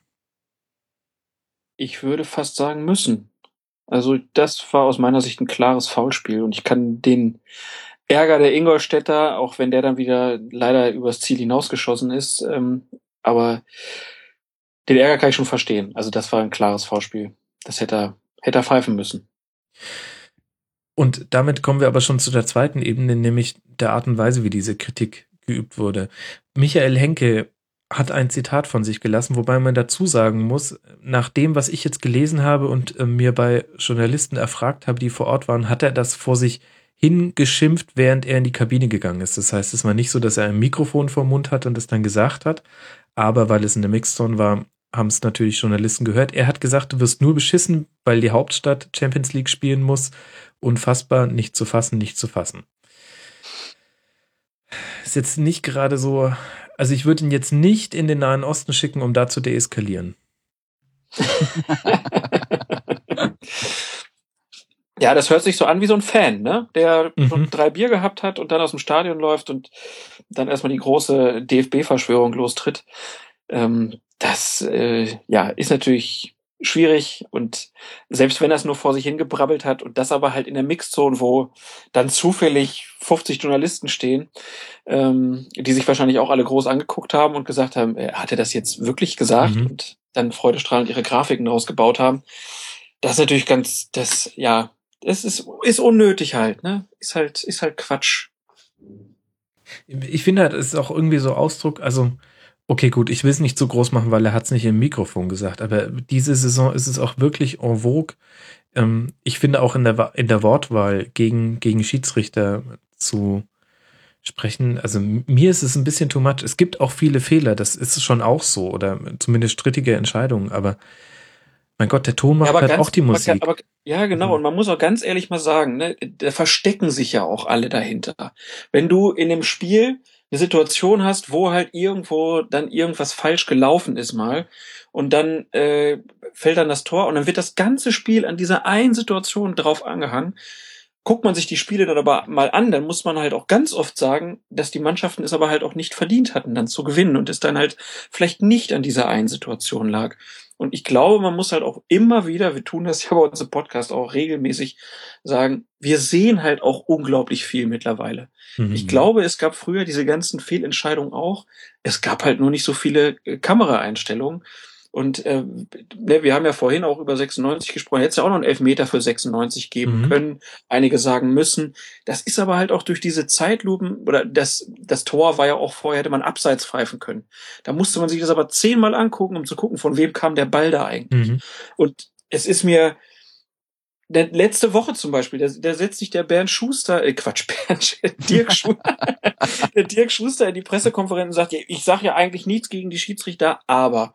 Und das, obwohl die Augsburger ein korrektes Tor abgepfiffen bekommen haben vorher. Ne? So, das ist halt, das ist halt totaler Kokolores und da sollten sie sich halt auch alle mal, das können sie sich einfach schenken. Das ist, es ist so unnötig. Hans Meyer saß da heute Morgen ja auch in dieser Bierrunde und die sprachen über Schiedsrichter. Äh, und dann hat er halt auch gesagt, Leute, da braucht er gar nicht mehr drüber sprechen. Das ist, ist halt ist vergossene Milch. Ne? Die Leute, die machen das nicht absichtlich. Mhm. Äh, ihr könnt die alle als blind darstellen. Sind sie nicht. Ihr würdet es nicht besser machen, nicht im Ansatz. Ihr wollt alle einen Videobeweis, der wird jetzt kommen. Und dann wird es vielleicht besser, aber wir werden trotzdem Fehlentscheidungen haben. Und das liegt nicht daran, dass irgendwer absichtlich einen Verein verpfeift. Mhm. In den aller, allermeisten Fällen. Also von daher, gerade in der Bundesliga äh, passiert das hoffentlich nie wieder. Und ja, äh, habe ich mich in letzter Zeit auch wirklich, du hast es ja eben schon gesagt, auch äh, oft drüber aufgeregt, dass das dann immer so aufgeblasen wird und nicht einfach gesagt wird, nee, wir haben als Mannschaft den und den Fehler gemacht und nächste Woche müssen wir das besser machen, sondern man versteckt sich dann immer hinterm Schiedsrichter. Das ist mir, ist mir zu einfach. Mhm. Entschuldigung, jetzt habe ich hier so eine Litanei abgelassen, das war gar nicht beabsichtigt. Nee, äh, vollkommen zu Recht, wenn du mich fragst. Äh, interessanterweise deckt sich auch ähm, das sehr mit einem Blog-Eintrag von Marcelinho, den ich äh, äh, sehr gut finde zu diesem Spiel und wo ich gerne mal daraus zitieren würde. Er schreibt, Zitat, Hertha hat gegen Ingolstadt nicht wirklich gut gespielt, aber verdient drei Punkte geholt. Die Behauptung ist nicht allzu kühn, dass auch ohne den Führungstreffer durch Haraguchi bald etwas passiert wäre. Ingolstadt ein unangenehmer Gegner und in dieser Rolle so, Rolle so etwas wie das neue Augsburg in der Liga, muss sich vor allem aus einem Grund benachteiligt fühlen. Sie werden das Spiel in Dortmund noch nicht vergessen haben, das ich nicht gesehen habe, das aber nach allem, was zu lesen stand, auf skandalöse Weise an den BVB ging. Im Vergleich dazu war das im Olympiastadion wirklich eine klare Sache. Das musste ich gerade auch überlegen. Also ich kannte jetzt diesen Blog-Eintrag nicht, aber ich hatte auch bei den Ausführungen von Klaas ähm, das Dortmund-Spiel vor Augen, das offenkundig sehr, sehr zu Ungunsten von Ingolstadt lief und der Schiedsrichter seinen Einteil auch daran hatte. Mm, und ich glaube auch, dass da noch so ein bisschen der Frust sich rausspeist. Aber ich glaube auch, dass man diese eine Situation jetzt nicht so hochhängen sollte. Selbst wenn sie zu einem 0 zu 1 geführt hat, es war ein Foul, auch für mich in meinen Augen. Aber danach bestand ja auch noch genug äh, Zeit, um zumindest das Unschieden zu erzwingen. Es gab ja auch sogar noch Chancen. Also es ist ja auch zum 2 ja, zu 1 ja, gekommen. Also er hätte ja auch klappen können und dann wäre wieder alles okay gewesen, wie der Schiedsrichter pfeift. Also und sie hätten sogar auch nach diesem nicht gegebenen Freistoß das Tor verhindern können. Genau. Ne? Das. Also das ist ja auch noch immer drin. Also von daher, nee. Vielleicht ähm, ist es auch, also wie gesagt, er hat es ja nicht im Mikrofon gesagt, deswegen finde ich es auch ein bisschen, also ich will jetzt auch Michael Henke nicht, nicht Unrecht tun, man darf auch mal vor sich hinschimpfen, auch wenn es nicht so schlau war, das in der Mixzone zu machen. Aber vielleicht ist das Interessante eigentlich an diesem Spiel eher, was es über die Härte aussagt. Da, dass das eben, eigentlich war es ein 0 zu 0 Spiel oder ein 1 zu 1 Spiel, aber dafür ist die Hertha inzwischen zu gut geworden. Denn diese eine Chance und auch dann die danach kam, ähm, 1 zu 0 und 2 zu 0 folgten ja sehr relativ schnell aufeinander. Ähm, die haben sie auch wirklich perfekt ausgespielt. Fand ich auch. Also Hertha ist äh, in der Saison eine sehr gefestigte Mannschaft. Am Böllenfalltor haben sie mit 4 zu 0 gewonnen. Das ist bis jetzt die einzige Klatsche, wenn man so will. Mhm. Und die waren da jetzt ähm, sehr fokussiert, sehr routiniert, obwohl sie jetzt ja nicht gerade ähm, die, die Superstars auf dem Platz haben, sondern es wirkt als eine sehr homogene Einheit.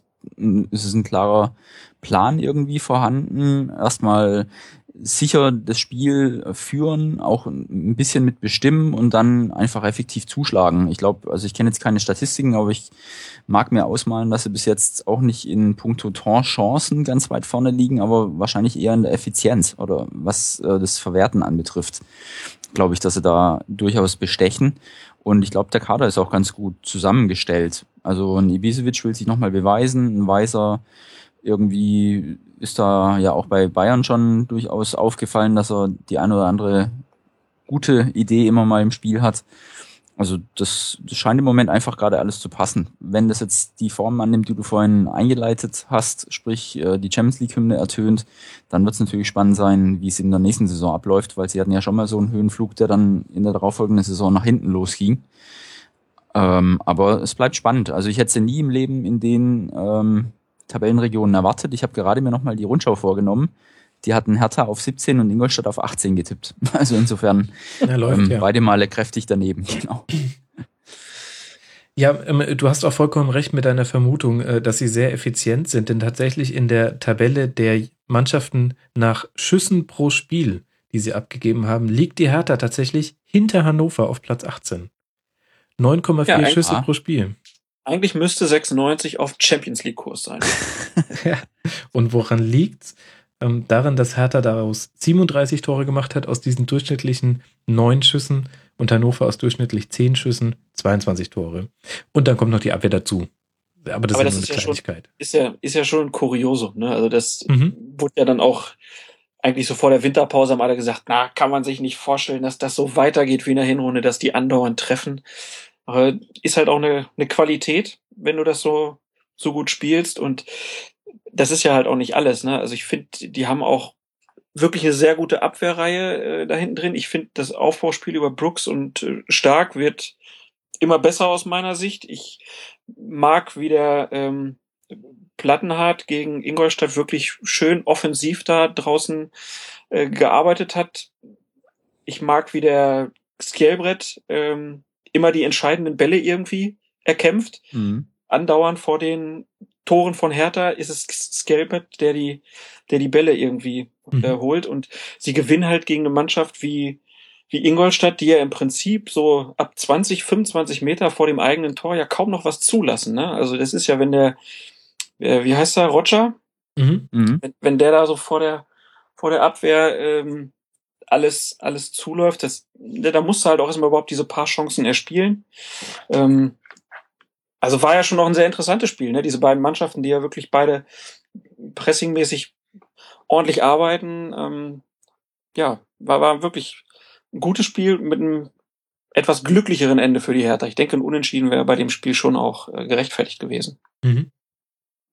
Aber sie haben halt auch eine Entwicklung durchgemacht. Also, ähm, und deswegen finde ich es auch, fände ich es auch letztlich total verdient, wenn sie jetzt damit die Champions League kämen. Dann wäre zwar das Ergebnis der Tabellenplatzierung vielleicht ein bisschen zu hoch, aber das liegt eher weniger an der Hertha, sondern an den Teams dahinter so ein bisschen.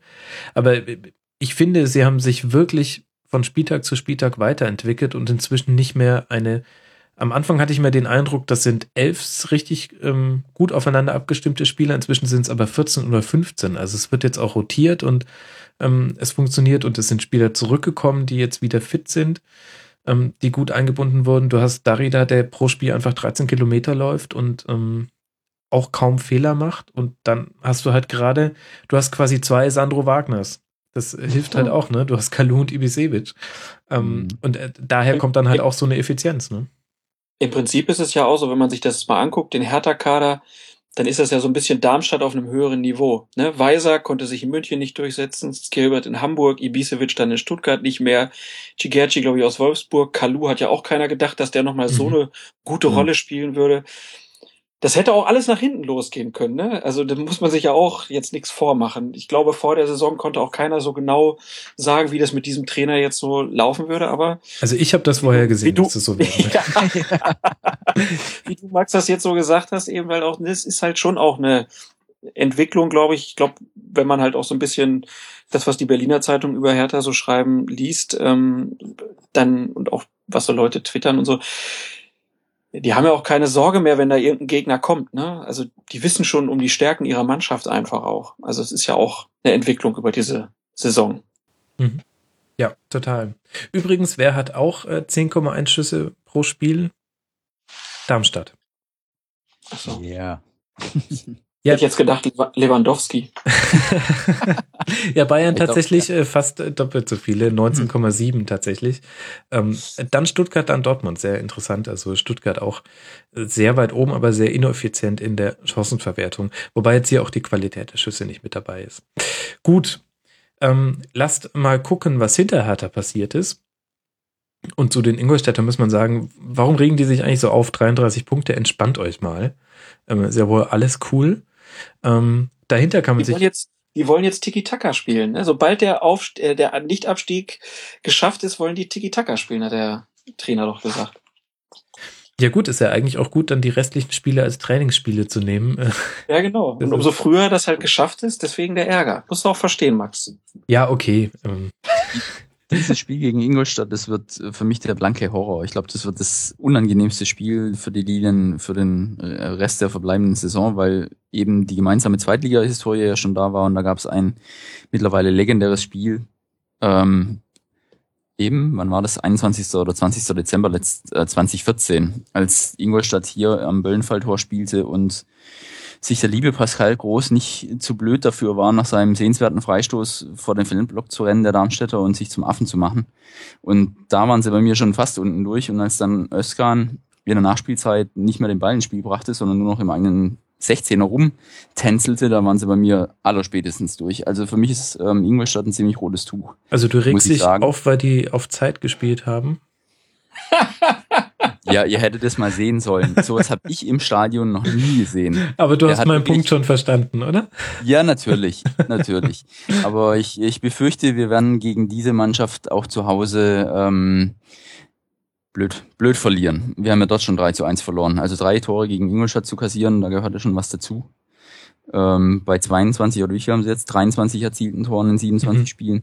Aber ja, ich glaube, die, die gemeinsame Historie hat da noch eine gewisse Brisanz und ähm, auf dieses Spiel freue ich mich schon mal gar nicht. Ja, jetzt guck mal, vielleicht spielen sie ja dann schon Tiki-Taka. Sie müssten jetzt nur gegen Schalke Wäre und Gladbach äh, gewinnen, dann hätten sie 39 Punkte. Vielleicht lässt er dann irgendwie den einen Gnadenpunkt, den man ähm, angeblich immer noch braucht, auch weg und sagt, Leute, gegen Darmstadt dürft ihr anfangen mit dem Tiki-Taka. Und dann, und ja. wir wissen und dann alle, Gladbach erledigt das selber. Und wenn sie genau Schalke und Gladbach schlagen, dann rutschen die sogar nach oben rein und wollen plötzlich noch in die Europa League. Nach, bei dem Schneckenrennen. Genau, und dann, und dann sehe ich ja, ja schon 1 zu 0 nach Standardsituationen und ganz viele sich am Boden wälzende äh, Darmstädter vor mir. Ganz ehrlich. das Einzige, was ich nicht sehe, ist Minustemperaturen bei diesem ja. Spiel am äh, 15. April.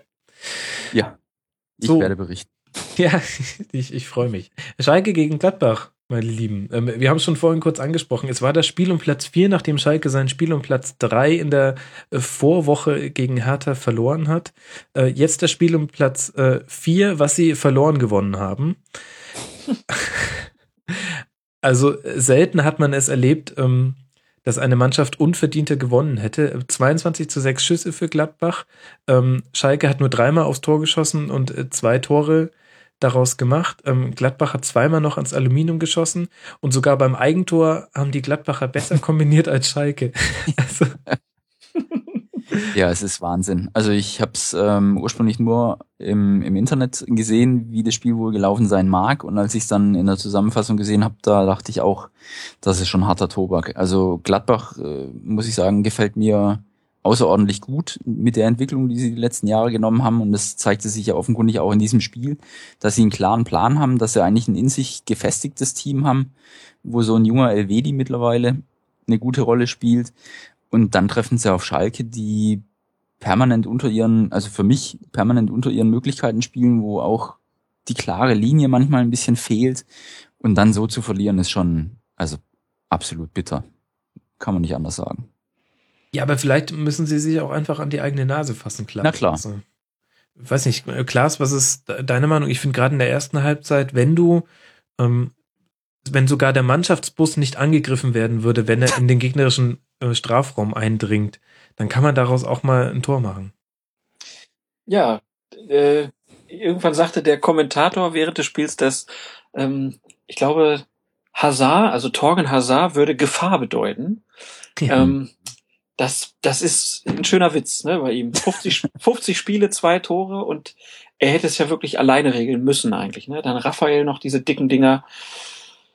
Ähm, 22 Torschüsse auf fremden Platz. Ich glaube, das ist auch höchst selten. Klar haben sie Pech gehabt, dass Fährmann ziemlich guten Tag hatte, aber bei den ganzen Torchancen und sie hatten ja auch ne, ähm, über das ganze Spiel eigentlich auch die Möglichkeit, die Schalker schwindelig zu spielen. Ne? Also das mhm. war ja auch nicht, dass man das Gefühl hatte, so jetzt haben die Schalkers aber mal geschafft, da hinten dicht zu machen, sondern es ging ja immer weiter, immer weiter.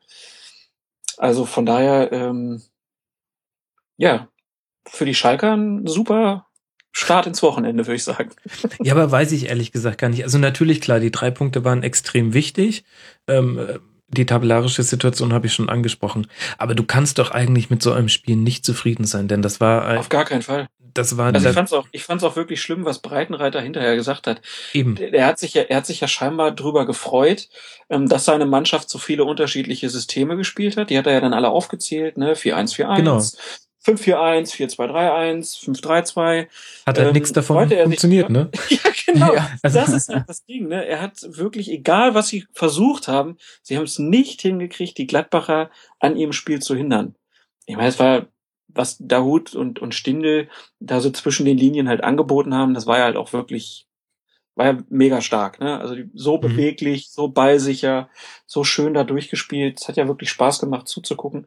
Aber sich dann hinterher hinzustellen und, und ja, das dann so zu verkaufen, fand ich schwierig und ist halt auch so ein bisschen bezeichnend, glaube ich, für die Schalker Saison so ein bisschen, dass sie ja vielleicht auch ein bisschen zu wenig zufrieden sind dann. Ne? Man hat jetzt wieder mal 2-1 gewonnen und man hat jetzt wieder ein bisschen Ruhe und ähm, steht ja auch in der Tabelle ganz gut, aber äh, die, die spielerische Entwicklung auf Schalke lässt ja schon zu wünschen übrig. Absolut. Ja, sehe ich auch so. Mich hat zum Beispiel überrascht, dass das Geist gar nicht ähm, dann auch reingeworfen wurde, als ja offensichtlich war, dass überhaupt kein Zugriff auf die gegnerischen äh, Offensivaktionen war.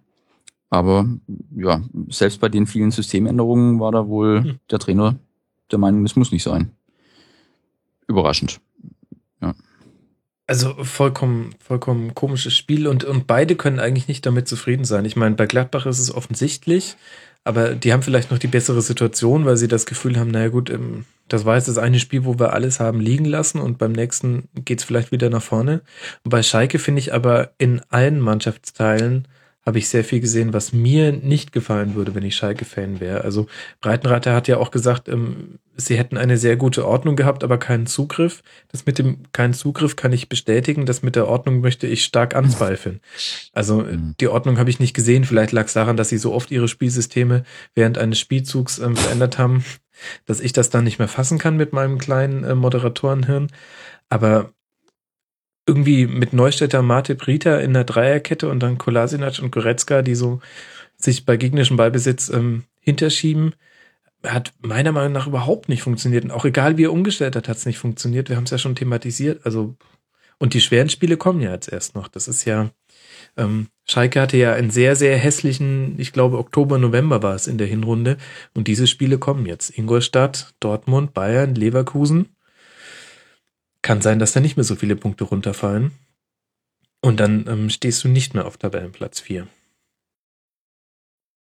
Ich höre Nicken. Ja. Genau. Also ich habe tatsächlich genickt. Gut. Ja. Ähm, Aber war natürlich eben auch, ne, man muss das vielleicht doch noch mal einmal erzählen, dieses Eigentor, ne, mit Hinteregger, also das Nordfight da schon diesen, der Ballverlust war ja schon Mhm. schlimm, ähm, und, und dann diese, diese Flipper-Situation mit Hinteregger, der jetzt, glaube ich, in neun Spielen zwei Eigentore gemacht hat. ja, und vorher in vier Jahren kein einziges. ist schon, ist schon schön auch irgendwie. Also da, da, da konnte ich mich dann doch auch irgendwie drüber freuen. Muss ich bei allem, was Schalke schlecht gemacht hat, dieser eine Angriff, wo man halt auch mal gesehen hat, was Sané drauf hat, ist ja Mhm. auch ein Trauerspiel so ein bisschen, aber da muss man halt auch, glaube ich, einfach abwarten. Der ist so jung, äh, wird noch ganz viele sehr gute Spiele machen, hat halt im Moment ein kleines Tief, aber sonst, Max, hast du natürlich recht. Ne? Also das war halt, auf vielen Ebenen hat es halt nicht zusammengepasst und man hatte so das Gefühl, sie wussten auch nicht, wie sie es besser machen könnten. Ja, wirklich. Und ähm, ich fand ja das 2 zu 0 fast noch, fast noch, das 2 zu 1 äh, fast noch schlimmer. Ähm, der abgefälschte Schuss von Goretzka, der genauso abgefälscht wurde, dass Jan Sommer, der vorher ja einmal, einmal schon mal in der ersten Halbzeit wahnsinnig gut reagiert hatte, auch bei einem abgefälschten Ball, ähm, dass er keine Chance mehr hat. Also mich hat's erinnert, es gab mal, Bayern ist mal gegen Chelsea aus der Champions League ausgeflogen, rausgeflogen unter Magath. Da hat sowohl im Hinspiel als auch im Rückspiel Lucio einen Ball unhaltbar abgefälscht. Und da hat dann auch Magath gemeint, naja, dann wird's halt auch wirklich schwierig, wenn du halt einfach zweimal so Pech hast. Naja, Mhm. Andere rutschen bei Elfmetern aus. da weiß ich jetzt nicht, auf wen du anspielst. Also bei Schalke habe ich auch den, den Eindruck, äh, Entschuldigung, wenn ich da nochmal reingrätsch, Ja, ja, dass, dass die Mannschaft im Laufe eines Spiels zu wenig Antworten entwickelt. Also wenn ein Spiel mal äh, eine negative Richtung tendiert, dann gibt's auch selten, meine ich mich so zu erinnern, oder mir fällt einfach kein Spiel ein, wo sie sich am eigenen Schopf so ein bisschen aus dem Sumpf ziehen. Also dass ja. da plötzlich mal reagiert wird und die richtigen Schlüsse draus gezogen werden. Das fehlt mir irgendwie im Spiel der Schalker.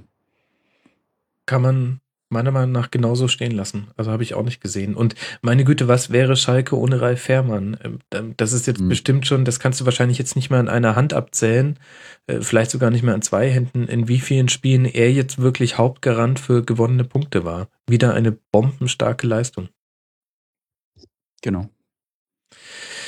Naja, und für Gladbach doppelt bitter. Muskelfaserriss bei Raphael und Adduktorenzerrung, glaube ich, bei Johnson. Äh, war kein schöner Freitagabend für alle Gladbach-Fans.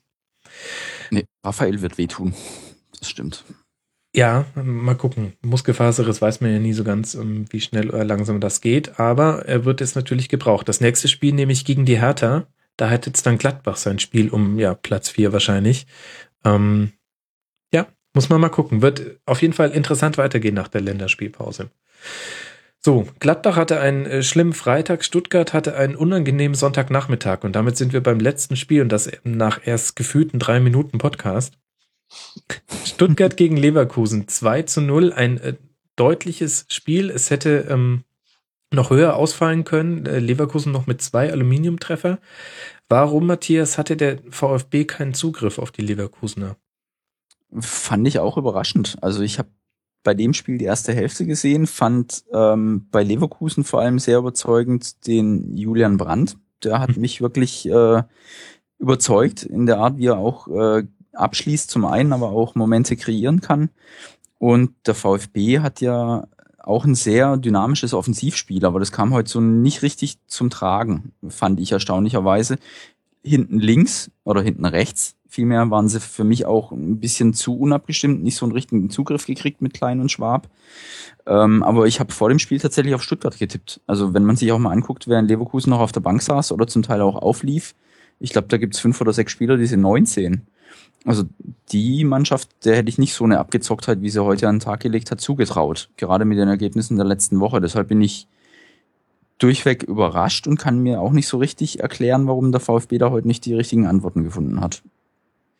Klaas, teilst du diese Überraschung und äh, was muss Leverkusen machen, dass daraus jetzt auch mal eine Serie wird an Siegen? Also die Überraschung teile ich, also auch gerade wegen dieser dieses Auftritts gegen Villarreal noch. Das war ja auch ganz, ganz fürchterlich und man dachte so, die Leverkusener, die verbaseln jetzt die komplette Saison.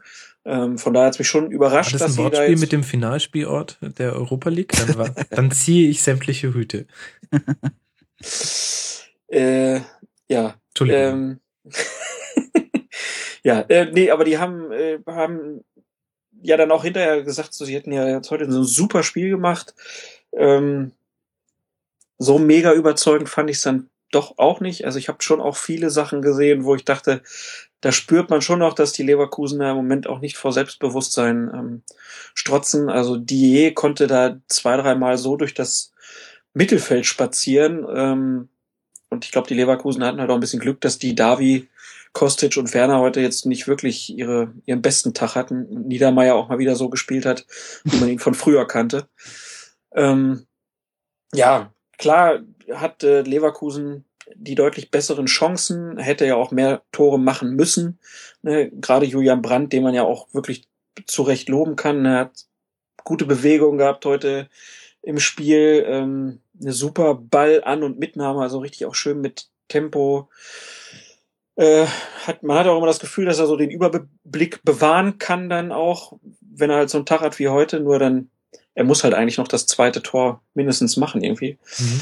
Ähm, ja, also die Leverkusener sind, glaube ich, aus ihrer Krise noch nicht raus. Ähm, was sie machen müssen, damit es besser läuft, ich glaube, die sind heilfroh, wenn wieder ein paar Leute zurückkommen.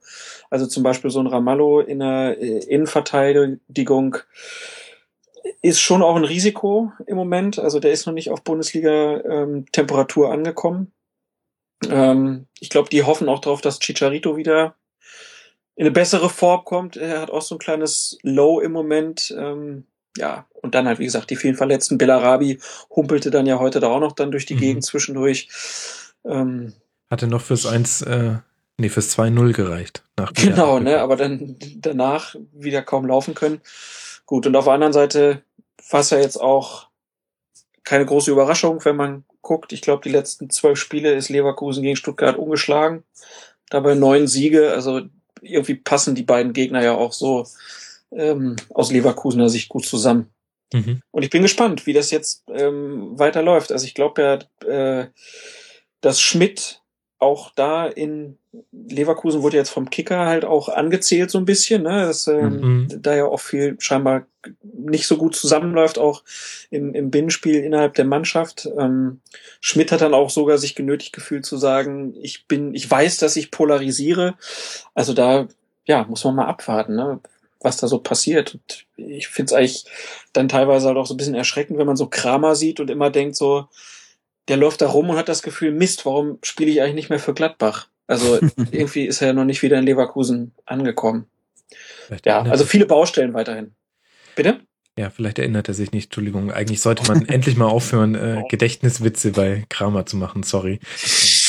Dauert zu lange. Ja, Leverkusen hat es definitiv in der eigenen Hand, wenn ich mir angucke, gegen wen sie noch spielen werden. Zu Hause gegen Wolfsburg, auswärts auf Schalke, zu Hause gegen die Hertha, auswärts bei Gladbach. Und die letzten drei Partien sind auch direkt so hintereinander am 31., 32., 33. Spieltag.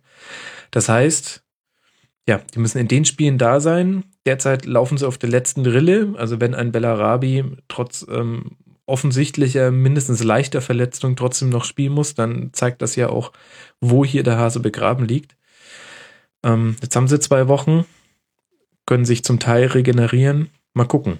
Sie können es auf jeden Fall übrigens- selber schaffen. übrigens- Ja, das auf jeden Fall, aber ich, ne, Leverkusen ist ja nicht so bekannt dafür, dass sie das dann zum Schluss noch so reißen. Hm. Ähm, ich fand es übrigens super, dass der Brand dann hinter im Interview dann sagte, dass er es toll finden würde, wie auch die jungen Spieler, die hier so reingeschmissen wurden, so super funktioniert hätten.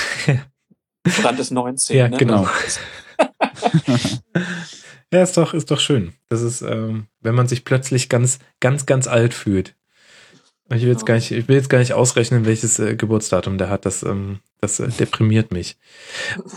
Ähm, Komm, Mann, dich. Manninger hat heute gespielt mit 38. So super. ja, ja, und ähm, hat das auch ganz gut gemacht. Matthias, ähm, wie groß ist denn deine Hoffnung, dass Stuttgart derzeit auf Platz 11 mit 32 Punkten noch in diese Region reinrutscht, wo gerade nur Mannschaften stehen mit 27, 28 Punkten, sprich die Abstiegskampf? hatte, ich, die hatte ich eigentlich schon gedanklich verabschiedet. Jetzt gucke ich mir aber mal an, gegen wen die noch spielen müssen. Das Mhm. hat es durchaus in sich. Also die müssen noch gegen Bayern und Dortmund spielen, haben noch Mainz und Wolfsburg, uns und Bremen und Augsburg als direkte Konkurrenten. Also Stuttgart ist ja die Ausgeburt der Wechsel- und Flatthaftigkeit, was so die, die vergangenen Spielzeiten anbetrifft. Ähm, vielleicht war das jetzt nur ein Strohfeuer und sie kriegen doch nochmal Probleme. So ganz dran glauben will ich nicht, weil sie durchaus ein Offensivpotenzial ähm, haben. Wenn das mal ins Rollen kommt, dann sind die da auch nur schwer auszubremsen. Und ähm, ja, haben ja immerhin mit 32 Punkten einen Punkt mehr als die von dir, ich nenne es jetzt mal gutierten Hamburger. ähm, also denen müssten ja dann schon ein Punkt und ein Unentschieden reichen. Ähm, ja, also pff, ich sag mal, wenn sie jetzt gegen uns verlieren sollten, dann müssten sie nochmal in Habe-8-Stellung kommen. Ja, definitiv, An- weil ihr dann an ihn, ach nee, er hängt dann an ihn dran. Dann sind wir, Ja. dann haben wir angeflanscht, ja, genau. Ja. Aber ähm, an und für sich ähm, schwierig, ja. Ich glaube aber, dass die aus sich heraus in der Lage sein sollten, da die Schäfchen ins Trockene zu bringen. Mhm. Ja gut, aus sich heraus in der Lage sind so einige Mannschaften. Aber gut, ähm, mein Ja, Gefühl ist jetzt auch, dass, dass, äh, dass Stuttgart hat mit diesem Zwischenlauf, den Stuttgart eingeschoben hat. Damit haben sie Die- sich aus genau, dem Gravitationsfeld, äh, aus der Anziehungskraft der Abstiegsränge so ein bisschen rausgeschossen und sind jetzt in so einem Zwischenorbit. Bin auch mal gespannt, ob dann Kramny sich da ähm, mal als längere Alternative beweisen darf und auch, dass es aufgeht, weil der Trainerstuhl in Stuttgart ist ja auch alles andere als mit äh, Patex-Kleber versehen. Was ja übrigens der Sponsor des Trainingsstuhls bei Fortuna Düsseldorf ist. Immer, Immer noch. noch. Immer noch, ja, denn das sitzt immer Echt? noch auf einem Patex. also ich fände es ja gut, wenn sie es mal austauschen würden gegen einen Sägenhersteller. Und dann auch immer so ein bisschen Sägemehl unter dem Trainerstuhl drapieren würden, das wäre ein bisschen ehrlicher. Oder, oder eine Schleudersitzfirma wäre auch gut. Karussell. ja, da ja viele von. Ja. Ach, das wäre eigentlich auch praktisch mit so einem Karussell. Dann könnte man noch während des Spiels, naja. genau, aber Vielleicht- ich glaube, Stuttgart sollte in der Lage sein, sich da fernzuhalten. Gut, und damit, es ist kaum zu glauben, haben wir alle neun Spiele behandelt. Gibt es noch irgendetwas zu diesem Spieltag, was ihr loswerden wollt? Zur Bundesliga nicht. Nee. Sollen wir doch über andere Ligen reden? Barca heute 2-2, aber dadurch, dass Atletico verloren hat, ähm, glaube ich, Meisterschaft so gut wie durch. Ja, aber ähm, schön war noch in Italien, äh, hat ja Kedira erst getroffen, irgendwie so einen 40 Meter Anlauf genommen, dann die Hütte gemacht und hat sich dann noch die rote Karte kurz Schluss abgeholt, wegen Meckerns. Ah, da Bei dachte man, 4-1. er wäre gerade, äh, er wäre die richtige Form gekommen. Ja gut, Ich bei denen jetzt sitzt halt mal- der Frust tief, ne? Das, Ja, äh, ich würde gerne bei ihm im, im Kalender mal gucken, was, vielleicht stehen irgendwelche Geburtstage an oder ähm, ja, man hat stimmt. viel erlebt oder gegen wen es geht für Juve. Oder er hat vergessen, dass die Bayern nicht der nächste Gegner sind. Sowas in der Art. Aber rot wegen Meckern bei 4-1 ist schon selten. Ja, äh, da hat man schon anderes erlebt, auf jeden Fall. Und wenn wir jetzt über internationalen Fußball reden, da muss man noch sagen, Leicester wieder gewonnen, jawohl, Aber 1 hallo. zu 0 bei Crystal Palace. Ähm, die Spurs allerdings auch gewonnen, das heißt weiter fünf Punkte Vorsprung für Leicester und United hat gegen City 1 zu 0 gewonnen. Liverpool nach 3-2 gegen Southampton, also Niederlage, können sich jetzt echt langsam das mit dem internationalen Geschäft abschminken und West Ham auf Platz 5. Ähm, ich kann nur empfehlen, hört Football Weekly. Ähm, da kratzt man sich auch regelmäßig am Kopf.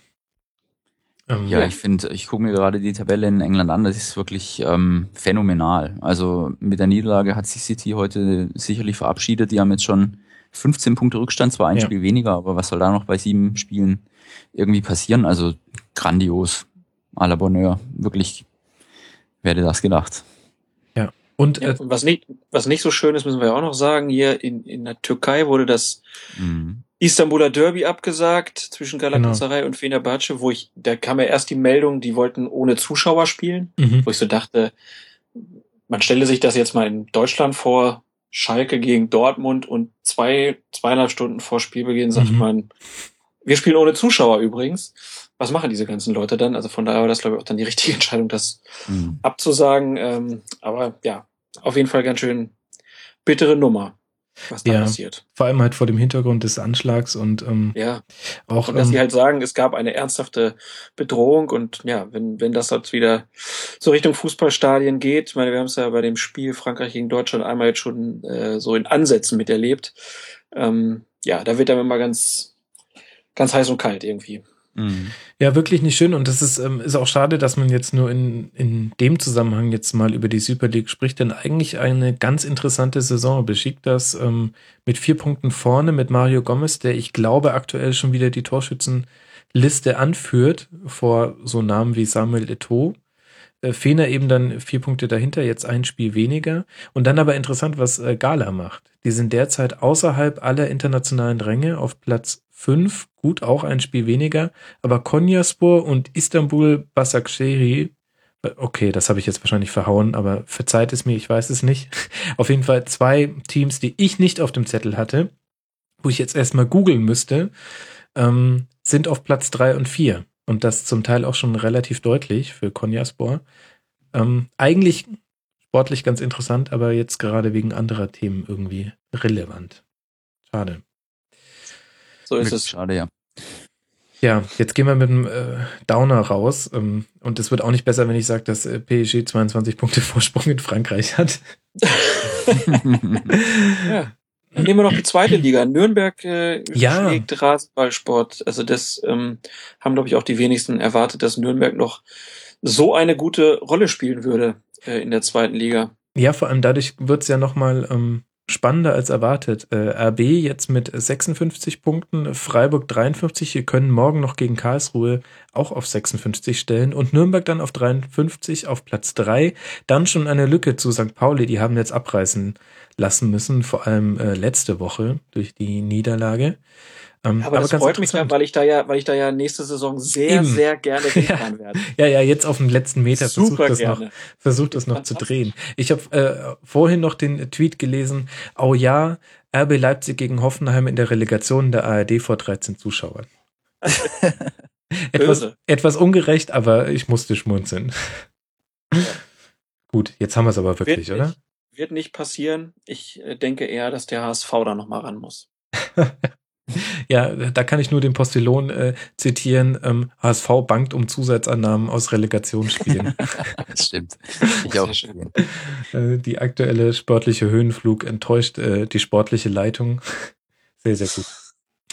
Jungs, das war ähm, vermutlich die längste Schlusskonferenz reguläre, ähm, die ich jemals aufgezeichnet habe. Ich kann nicht anders, als euch sehr zu danken, dass ihr euch so viel Zeit genommen habt. Ich hoffe, dass es so interessant war für die Hörer, wie es interessant war, es aufzunehmen.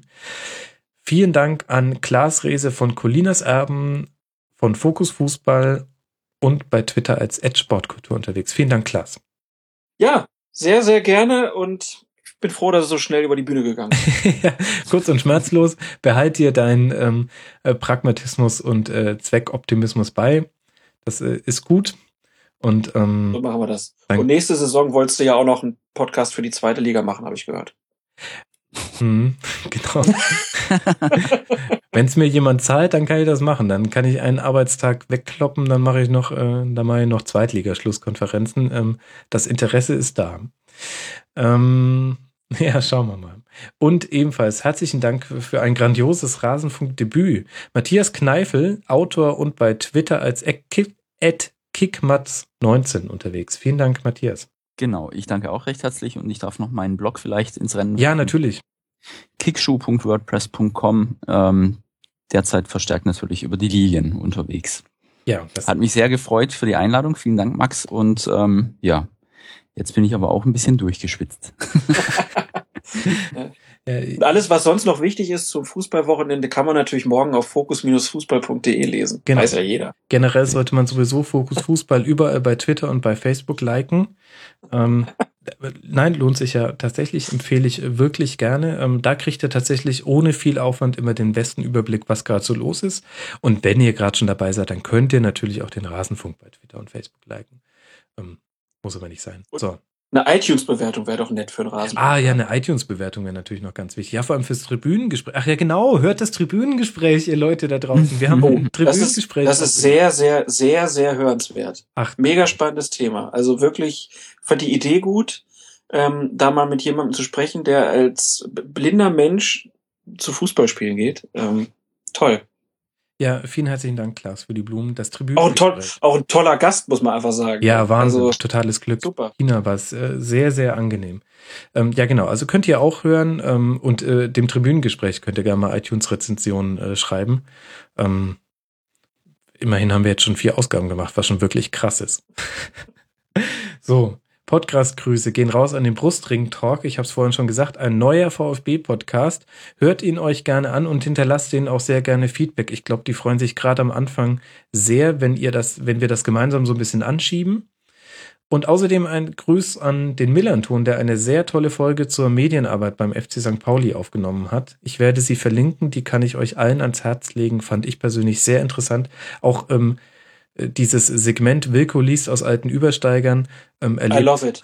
Ja, mhm. und auch, ähm, zwar etwas ernsterer Hintergrund diesmal, ja, ja. aber, aber ähm, ich, ich habe, ja, ich, ich hätte gerne dazu eigentlich einen extra Podcast, ganz gerne.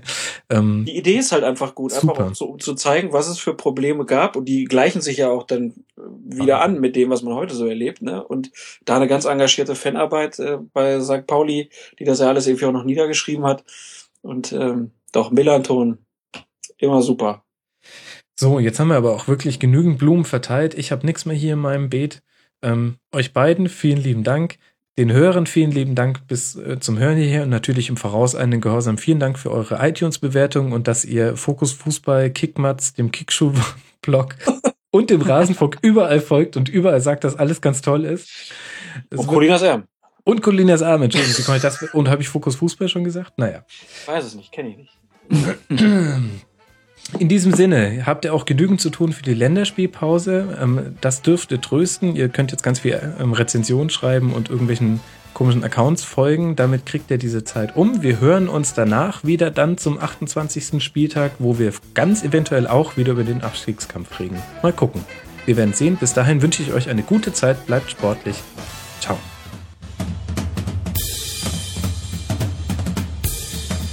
Das war die Rasenfunk-Schlusskonferenz. Wir geben nun zurück in die angeschlossenen Funkhäuser.